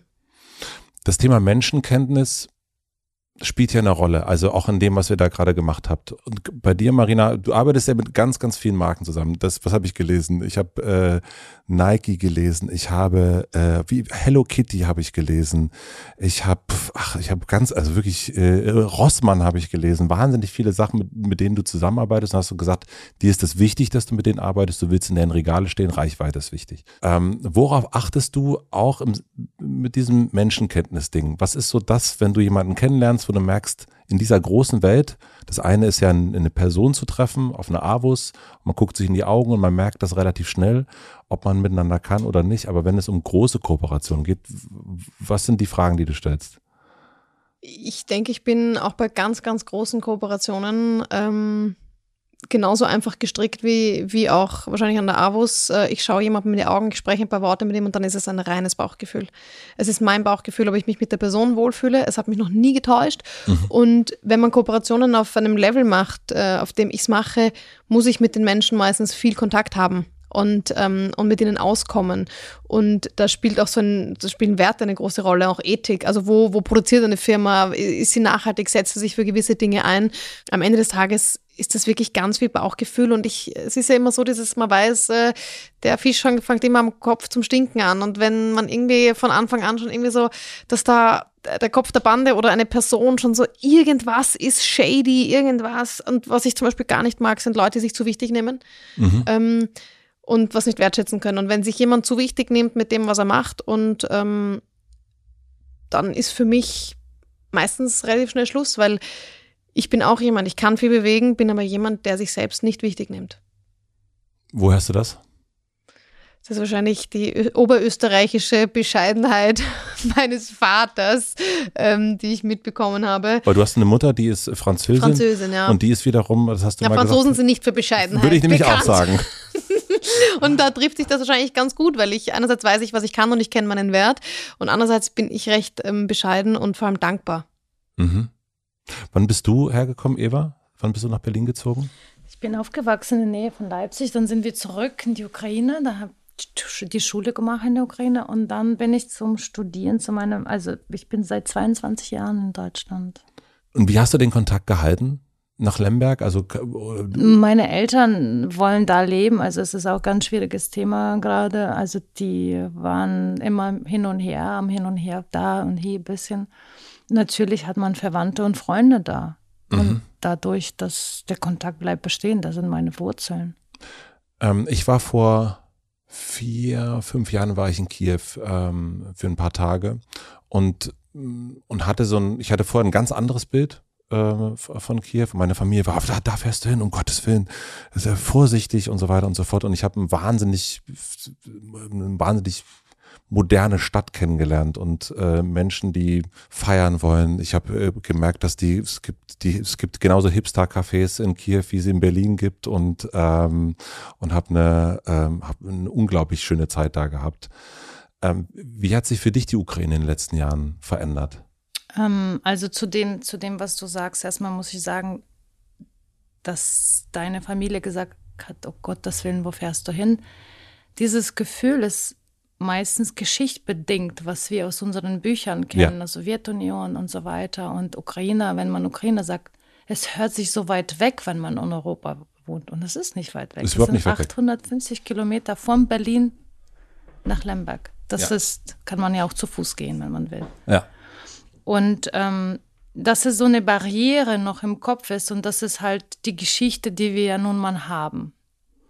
Und was die Menschen, die dann dahin fliegen und vor allem, wenn die merken, oh Gott, ich bin in einer Stunde in Lemberg, in einer eineinhalb Stunde in Kiew und das ist ja quasi ja vor der Tür und dann auf einmal sehen, das ist doch Europa, dass diese Barrieren dann in, bei einem im Kopf fallen, ne? dass man denkt, ähm, okay, ich muss jetzt mal nochmal umdenken, wo ich gerade bin und was das für eine Menschen. Und seit der Unabhängigkeit der Ukraine wir haben angefangen, unsere eigene Identität wieder zurückzubekommen. Das heißt, das, wofür wir so lange kämpfen und so lange versuchen zu zeigen, was wir für ein Volk sind, wer wir sind, woher wir kommen und diese, dieses uns aufgezwungene Identität abzuschütteln auf eine gute Art und mhm. Weise versucht haben. Und es wird immer weiter auf uns jetzt, wie wir sehen, wie auf uns jetzt äh, eingeredet wird oder aufgezwungen wird, ähm, es ist hart für uns, weil wir gehören zu Europa, wir sind Europäer, wir sind nicht weit weg und wir haben unsere Kultur die ist unfassbar alt und unfassbar reich an allen, an, an Geschichte, an, an, an alles Mögliche. Und ich glaube, Europa muss sich auch zusammentun und auch gegenseitig die Geschichten voneinander anhören oder sich damit zu beschäftigen. Hast du dich die ganze Zeit mit deiner Geschichte beschäftigt? Also ja. war die dir allgegenwärtig? Ja, ja.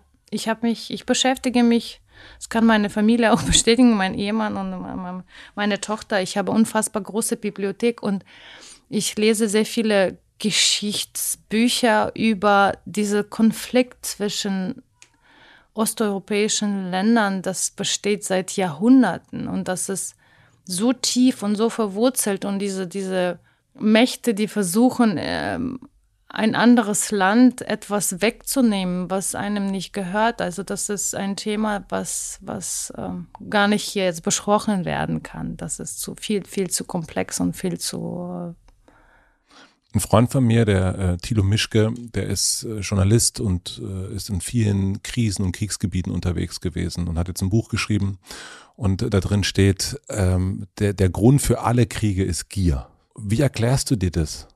Also wie erklärst du, ja, das, das, äh, ich, ich finde es auch immer schwierig zu sagen, die Russen. Also deswegen würde ich immer sagen, von Wladimir Putin äh, sprechen wollen und nicht von die Russen und die Ukrainer, sondern das irgendwie so ein bisschen, weil ich habe nicht das Gefühl, dass es die Russen sind. Aber warum ist, ist dieses Land Wladimir Putin so wichtig? Vielleicht auch aus der Geschichte, was du aus deiner Bibliothek Sie sind Kornkammer von Europa.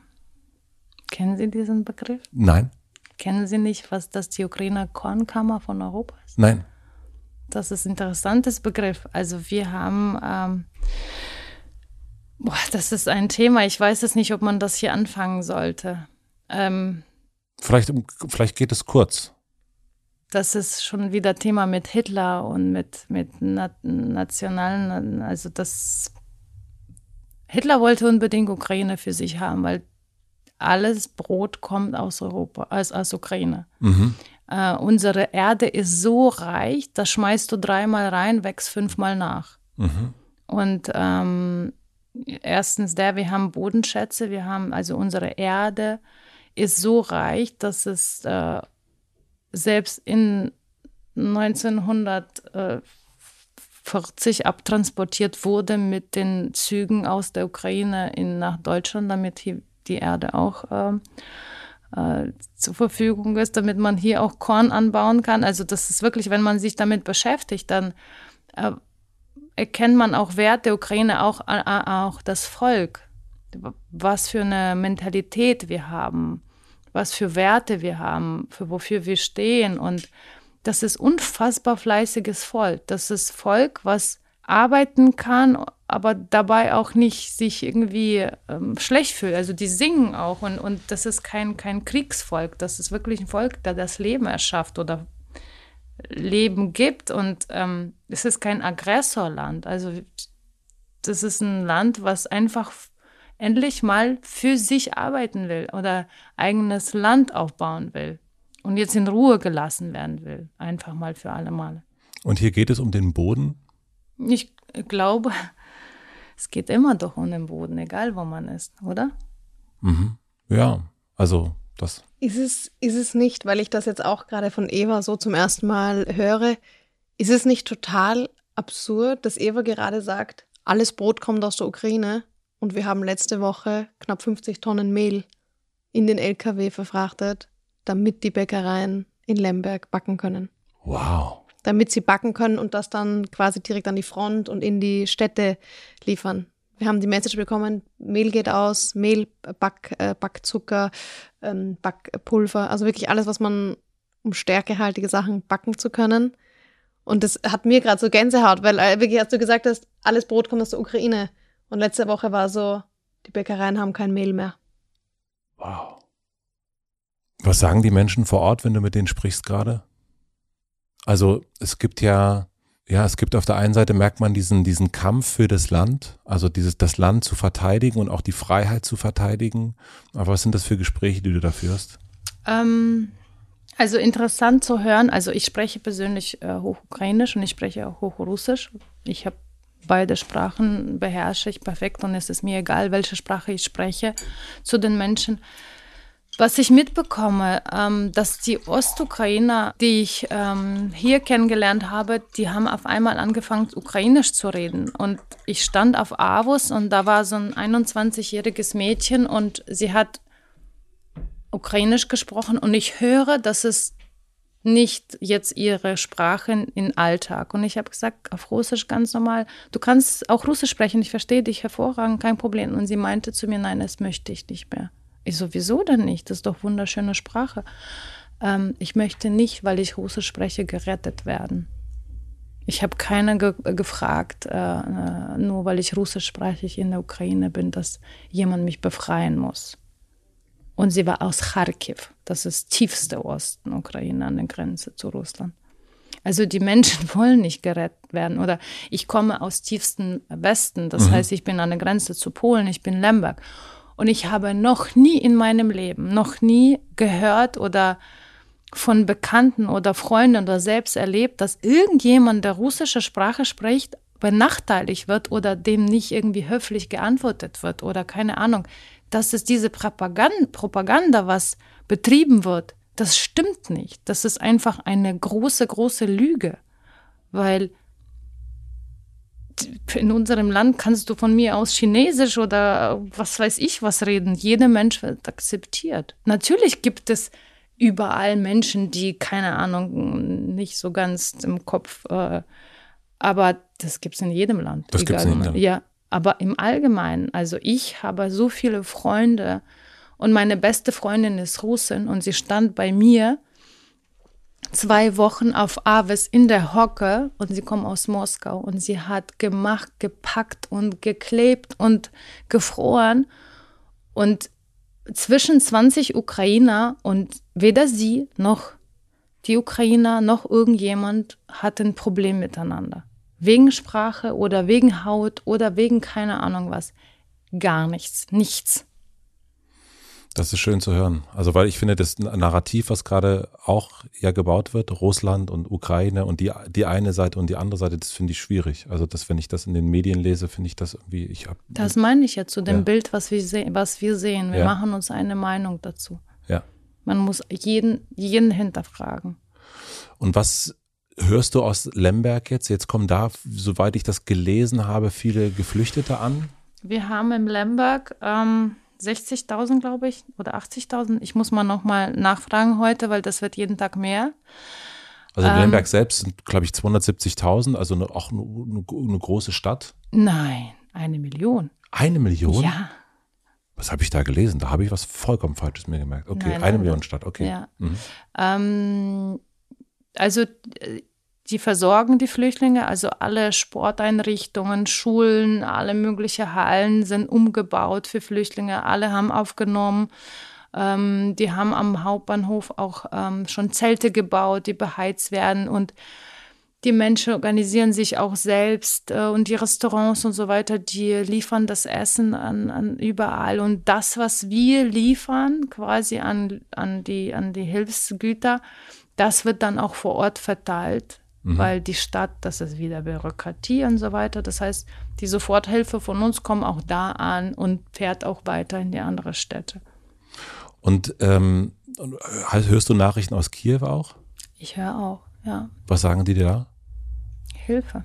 Hilfe. Hilfe. Und die bleiben da, müssen da bleiben, kommen nicht mehr raus? Oder? Also ich habe jetzt eine von meiner Freundin, die hier lebt, eine Telefonnummer bekommen von einer Frau namens Katja und sie hat ihre zwei Kinder und ihre alte Mutter in Sicherheit gebracht und ist zurückgegangen nach Kiew.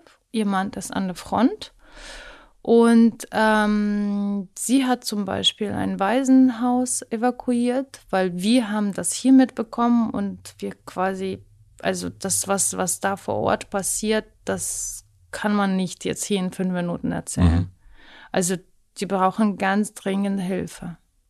Das ist das, was auch mein, mein Freund äh, Thilo erzählt hat, der in vielen Kriegen war und sagte, man begreift es überhaupt nicht. Man, kein Bild, kein Video kann es begreiflich machen, was da vor Ort passiert. Und er meinte, dass er glaubt auch, dass das der Grund ist, warum das immer wieder anfängt, weil man es einfach nicht begreift, wenn man, wenn man das nicht gesehen hat, was natürlich bestenfalls niemand tut. Aber man sieht, die Bilder ist auch berührt und es ist auch viel passiert durch diese Bilder, aber dennoch fühlt es sich, obwohl es nah ist und eben überhaupt nicht irgendwie keine Ahnung, zehn Stunden, sondern irgendwie äh, vor Ort quasi schon fast von Berlin, ähm, ist es nicht begreiflich, wenn man das sieht. Also ich kann das, äh, wenn ich ein zerbombtes Haus sehe, dann ich kann das nicht, kann ich nicht begreifen. Aber auf Avos haben wir ziemlich viel begriffen, oder? Ja, aber ich glaube gleichzeitig Gleichzeitig bin ich äh, dankbar, dass ich es nicht begreifen kann. Ja. Dass ich es nicht nachempfinden kann. Aber natürlich, wenn dann jemand äh, steht bei uns auf der Abo-Station äh, und drei Frauen und die sagen, sie sind gerade angekommen, sie sind zu Fuß zu Abos gekommen, weil sie haben es irgendwo gelesen und sie haben nichts. Das, was sie anhaben, ist das, was sie haben. Sie sagen, äh, das Haus ist zerbombt. Wird es einem schon begreiflich gemacht, weil man dann einfach schnell helfen muss. Aber gleichzeitig ist es etwas, was wir Gott sei Dank nie nachempfinden werden können. Mhm. Also hoffentlich und Gott sei Dank, ja, ja. hoffentlich, äh, hoffentlich möchte ich sagen, aber ähm, auch Gott sei Dank. Aber könnt ihr diesen, diesen, könnt ihr das nachvollziehen, was ich da gesagt habe? Also ist das für euch auch so mit dem, mit dem Nachvollziehbaren? Total. Also ja. ein, ein, ein zerbombtes Haus. Das, und man, das sehen wir ja meistens, wenn wir bei uns auf der Couch sitzen mit dem Handy in der Hand in unserer Wohnung. Und die Wohnung ist etwas, wo man, also im Leben wäre die nie plötzlich kaputt von ja. fremden Einfluss, oder? Also das Maximal, was passieren kann, dass ein Dieb kommt. Aber mhm. was ich ähm, zum Beispiel vorgestern an ähm, im Lemberg, ja, das, das war das Thema mhm. mit, mit, das ist schon so nah an polnischer Grenze und da sind Bomben gefallen. Äh, wir haben was abgeschickt äh, und ähm, ich habe ein Video bekommen, wo unsere Hilfe abgeladen wurde. Das hast du von mir auch bekommen, das Video. Und die Sirenen laut, also die, die waren laut bei dem Abladen von unserem LKW. Und dann sitzt man da und da steht mein Volontär, den ich persönlich kenne, und erzählt mir seine Stimme, Eva, wir laden gerade um, aber die Sirenen sind gerade wieder an und ähm, ja, aber alles wird gut. Nun, das ist nicht jetzt ein Bild, was man sieht irgendwo zerbombtes Haus, sondern man hört Stimme von einem Menschen, den man kennt und die Sirenen lauten und das wird einem da wird einem schlecht. Ja. Wie geht's für euch jetzt weiter? Also das ist, ihr habt das schon am Anfang gesagt, also das ist ähm, Freitag war zwar der letzte Tag auf der Avus, äh, aber das merkt man euch ja beiden jetzt auch, wenn, wenn man euch gegenüber sitzt an, das ist, äh, äh, das ist noch lange nicht das Ende.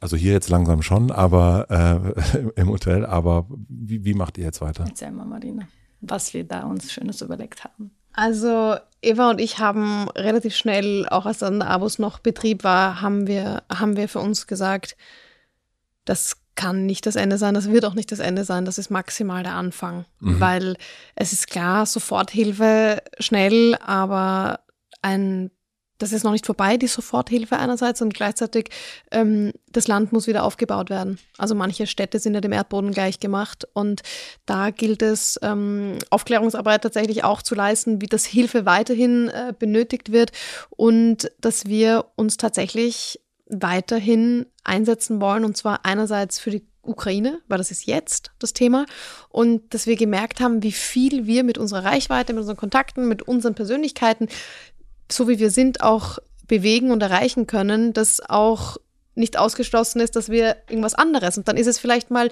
ein Kinderheim in Deutschland, das wir, das wir unterstützen wollen. Aber wir haben dafür auch äh, eine gemeinnützige Gesellschaft äh, gegründet, auch mit ähm, Evas Schwester und noch einem Freund von uns. Und wir wollen das jetzt in geregelte Bahnen bringen, ähm, größer aufziehen und wirklich schauen, dass wir das, was wir die letzten zwei Wochen gelernt haben und die Power, die wir da irgendwie bekommen haben und gesehen haben, was wir da schaffen, genau da wollen wir weiter anknüpfen und weitermachen. Ihr habt mir das erst, bevor das Mikro an war, habt ihr erzählt von Depots, die ihr errichten wollt. Was, was, was meint ihr damit? Also wir, also tatsächlich geht es darum, dass wir Lagerdepots für Spenden sowohl in Deutschland als auch der Ukraine planen, dass einfach auch die logistische Zufuhr und einfach ermöglicht wird. Weil natürlich alles, was wir jetzt gemacht haben, ist selber mit den Händen gepackt. Ähm, äh, manchmal richtig schlechtes Tape irgendwie drumherum, dann in den LKW, dann irgendwie gewunken und gute Fahrt und dann gehofft, dass er ankommt und dann wieder ein Volontär packt es aus, wir kriegen ein Video. Das ist natürlich möglich, aber irgendwo ein bisschen hemdsärmelig und dass wir jetzt schauen, dass wir das alles wirklich professionalisieren, weil Eva ist in ständigem Kontakt mit den, mit den äh, Spediteuren und dass wir diese Kontakte jetzt einfach nochmal noch mal mehr nutzen, aber eben professionalisieren und wirklich nicht an der LKW-Raststation, sondern vielleicht auch mal drinnen und ein bisschen im Warmen, aber dass trotzdem LKWs noch kommen können ähm, und, und äh, für uns die Logistik übernehmen. Aber einfach wirklich dass das mit der Verteilung auch nochmal nicht an, am Ende nicht an einer Person hängt, der, der wir alle Aufträge geben und such jemanden, der dahin fährt, such jemanden, der dahin mhm. fährt, sondern da einfach so ein bisschen ein verwobeneres Netz einfach aufbauen, dass, dass das einfach funktioniert aber auch hier vor Ort in Berlin. Das heißt, die Spenden oder die Gelder, die wir bekommen und für Spenden nutzen, das heißt, dass dieses Depot nicht nur in die Ukraine fährt, sondern dass die unter äh, die die die die äh, ich weiß nicht nennt man das Unternehmen die die Flüchtlinge betreut die mhm. die Hilfe ja, Hilfe genau dass die sich an uns wenden können und sagen wir brauchen 100 äh, Windeln oder wir brauchen jetzt Babynahrung und wir sagen okay unser Depot ist jetzt auch aufgefüllt wir können da da und da auch schicken weil weil zum Beispiel das Problem ist auch der Hauptbahnhof. Ja, genau, der Hauptbahnhof hat, hat letzte Woche auch gesagt, es ist nicht erlaubt, weitere Spenden zum Hauptbahnhof zu bringen. Ja. Und der Grund war Brandschutzgefahr. Das heißt, ähm, die, die Volontäre hatten noch fünf Decken, aber 3000 Leute, die da übernachtet haben, Babys, Kinder und die, die Menschen, was das auch mit den, mit den Freiwilligen anrichtet, mit denen ich gesprochen habe, müssen in dem Moment entscheiden, wem gebe ich diese fünf Decken. Ja. Wem von diesen 3000 Menschen, die am Hauptbahnhof übernachten. Und das ist eine Lücke, die wir versuchen zu schließen, weil wenn die Behörden sagen, da dürfen keine Spenden angenommen werden, da dürfen nicht, versuchen wir weiterhin privat eine gewisse Logistik aufzubauen, dass Menschen und Organisationen und, und Firmen, die spenden wollen, die Möglichkeit haben zu spenden. Und wir können es immer noch auf hemdsärmeligen, privatem, kurzen Weg liefern. Und das ist unser Ziel. Eva, du hattest es erst schon gesagt, ähm, ihr habt ja nicht nur dieses Leben. Also das ist, es ist nicht nur auf der AWUS, sondern es gibt die Familie, es gibt die Kolleginnen, die Kolleginnen, die für euch, mit euch zusammenarbeiten. Wie grenzt ihr euch ab? Vielleicht ist die Frage zu früh, aber wie passt ihr auf euch selbst auf? Wir versuchen gerade Gleichgewicht zu finden. Ich sage immer, geh nach Hause, geh schlafen. Also Hört sie? Mittlerweile, ich ja. glaube. Also ihr Mann, ihr Mann hat gesagt, du Marina, die hat noch nie auf jemanden gehört. Was, was, wie machst du das? Aber ich glaube, auf diesem Autopilot, auf dem wir funktioniert haben, hört man dann auch irgendwann, okay. Ja, also wir werden jetzt einen gesunden Gleichgewicht finden, dass wir auf beiden Seiten helfen werden. Also, also auf unserer Seite von Beruf und Familie, das ist ja nicht Hilfe, sondern das ist selbstverständlich, aber. Na, manchmal. wir wollen jetzt auch unseren Beruf nachgehen, weil das ist auch super, super wichtig. Auch das Privatleben, auch ähm, wenigstens zu 50 Prozent unserer Kräfte in das eine und dann die 50 Prozent das andere und das gerade zu strukturieren und so weiter. Und wir haben super viel Verständnis von unseren Mitarbeitern und Familien, die sagen, okay, wir geben euch Zeit, euch neue zu organisieren, zu strukturieren. Und ich meine, wie, das war alles zwei Wochen. Also ja. wir brauchen etwas auch Zeit. Wir brauchen Zeit, um überhaupt das mental zu verarbeiten, was wir erlebt haben, gesehen haben, also was wir da, das zwei Wochen, das ist ein Leben, was wir da gelebt haben. Ja, unbedingt. Ist, und da denke ich, ist auch ganz wichtig. Also ich meine, Eva und ich sind zwei starke Frauen, die einen enormen sozialen Rückhalt haben bei uns zu Hause. Ähm, viele Helfer, die jetzt in Berlin überall Tag und Nacht, die nicht nach Hause gehen wollen, die sind auch angewiesen auf, auf professionelle Hilfe und ich hoffe, dass da auch der Staat auch nochmal nachzieht und da wirklich diese, diese psychologische Hilfe ja. anbietet. Also gerade was du erzählst mit den Decken. Wem gebe ich die Decken? Na, was macht das mit einem Menschen? Der Mensch kann ja nicht mehr schlafen gehen irgendwann, nach, wenn er das irgendwie fünf, sechs, sieben Tage hintereinander entscheiden muss. Und da finde ich das ganz, ganz, ganz wichtig, dass alle, die die helfen, man kann nicht von jedem erwarten, dass er einen starken sozialen Rückhalt hat, ähm, dass wir da auch natürlich auf die Menschen in unseren Reihen gut schauen, dass die nicht an dieser Hilfe zugrunde gehen. Guter Punkt. Wie kann man euch erreichen? Wenn man jetzt sagt. Telefonisch, ich, telefonisch auf Instagram. Äh, wo, Am besten auf Instagram. Also, wir, also haben wir haben unsere die meiste Instagram, Hilfe gegenüber genau. Instagram. Also ich ja. habe euch über Instagram angeschrieben, ja. Ja, also direkt entweder Marina oder mich, aber wir haben jetzt Help for Ukraine, äh, ja. das Instagram, was wir natürlich mit unserer Foundation jetzt, wir müssen ja alles bündeln jetzt und alles nach außen kommunizieren. Möchtest du schon sagen, wie unsere Foundation heißt? Das ist die MUA Foundation. Nochmal bitte. MUA. E-M-W-A. MUA. Foundation. Foundation. Das ist der erste Buchstabe von Eva, der erste ja, Buchstabe von Marina, der zweite Buchstabe von Eva und der zweite Buchstabe von Marina. Das ist so ein bisschen Emwa, ist so, weil ich habe am Anfang habe ich Eva gesagt und jetzt habe ich über den Parkplatz Eva gerufen. Ja. Also wirklich so dieses. Ähm, ich habe aber auch wirklich gedacht, Eva. Ja. ja. ja. Genau, aber das ist halt so, das war bei mir so, ich, ich dieser Teil der Community, dieses und Emwa ist so. Das hört sich wie ein Baum des Lebens. Ja, voll. Emma ist so ein bisschen auch die, die Verschmelzung auch von, von uns und. Wie schön. Ja, Lemberg war ja auch mal Österreich. Und vielleicht ist das. Ähm Sie hat irgendwo, irgendwo, irgendwas irgendwo, schlummert das in ihr. Das. Machen wir beim nächsten Mal die Familienaufstellung. Ihr müsst gleich, ihr müsst gleich los. Ich habe noch drei schnelle Fragen zum Ende. Was denken andere über euch, oder über dich oder über dich, äh, was nicht stimmt? Dass ich arrogant bin und oberflächlich. Oder zum Beispiel eine E-Mail bekommen, dass ich mich ähm, vor die Kamera hingestellt habe, um, äh, wie hat, hatte das geschrieben, äh, mich zu promoten. Und dann saß ich da und dachte mir, Mann, ich mache seit zehn Jahren Fashion, bin äh, auf allen roten Teppichen eingeladen und äh, Fashion Week, da könnte ich mich genug promoten, aber jetzt diese Frage von dieser Person hätte ich nicht erwartet, aber gut. Jeder hat seine Meinung. Das stimmt nicht, weil das haben wir, also wir haben nicht zwei Wochen am Parkplatz gefroren, um uh, irgendwas zu promoten. Für ein Instagram-Video. Das wäre ein bisschen aufwendig. Genau, genau, das, mein schönen Feed. Aber es wurde kalt gewesen dafür. Ja, also das, das ähm, stimmt nicht. Gut, Marina? Kannst du genau das Gleiche Gute auch Frage. Ich glaub, sagen? nein, ich glaube, das Ich glaube nicht, dass man, äh, also ich, äh, weil, also wenn du so dieses Bodenständige, das Das ist, glaubt man mehr. das, das, äh, ich nehme dir das voll ab. Das glaubt man mehr. Ja. Das glaubt man mehr. Ich weiß nicht, was man denken würde, was nicht stimmt. Vielleicht, vielleicht, dass ich Kraft ohne Ende habe. Das habe ich jetzt gemerkt. Auch ich muss zu mir zurückfinden, um Kraft zu tanken. Ja. Ich, ich wirke, glaube ich, oft, als ob ich Kraft ohne Ende habe, aber ich glaube, humanitäre Arbeit zieht Energie und Kraft auf einem Level, das ich persönlich noch nicht kannte. Und da mache ich wahrscheinlich lieber, was heißt lieber? Ähm, da ist die Fashion Week wahrscheinlich nichts dagegen. Was lernt ihr gerade, was ihr noch nicht so gut könnt? Priorisieren. Ähnlich wie mit den fünf Decken. Mhm. Priorisieren. Oh, so viele. Ideen, so viele Anfragen. Wir wollen eigentlich gerade übermorgen die komplette Welt retten. Und wir müssen lernen, unser Projekt einzugrenzen, zu verstehen und zu organisieren.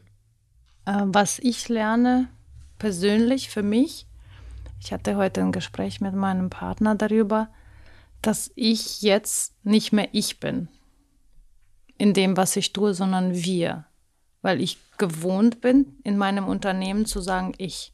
Mhm. Ich entscheide, ich mache, ich tue, meine Mitarbeiter ziehen mich. Und jetzt habe ich ein, vier Personen, die stark sind, die unfassbar intelligent sind und die ich unfassbar alle drei liebe, also wir sind ja zu viert, zu lernen.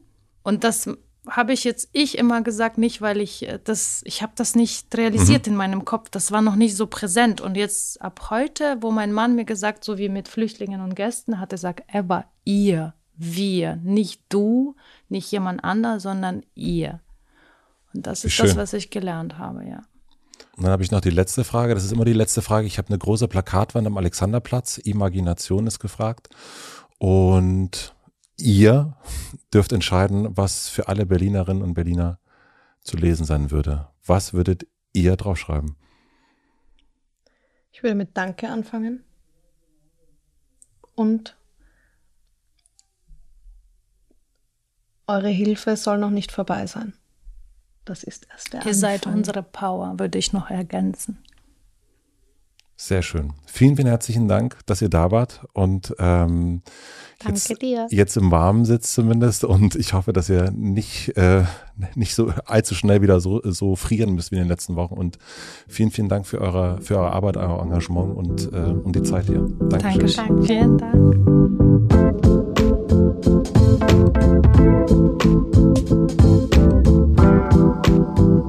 Das waren Eva Herzog und Marina Hörmannseder. Vielen, vielen herzlichen Dank fürs Zuhören. Da waren wieder einige Erkenntnisse dabei. Interessant fand ich, wie so oft, das Feststellen meiner eigenen Vorteile. Ich glaube, das hat man auch wieder gehört. Ein Gefühl, was ich beim Schauen der Videos auf Instagram schon hatte, ich packe den Link auch in die Shownotes, hat sich hier nochmal beim Gespräch verstärkt und zwar Respekt. Respekt vor den beiden und den vielen, vielen anderen Helferinnen und Helfern dieser Tage. Ich finde es wichtig, dass man die auch zeigt und dass man sie auch hört. Ich fand es sehr, sehr interessant zu erfahren, was Eva und Marina gerade bewegt. Wie gesagt, für mich sind sie stellvertretend für die vielen Helferinnen und Helfer dieser Tage.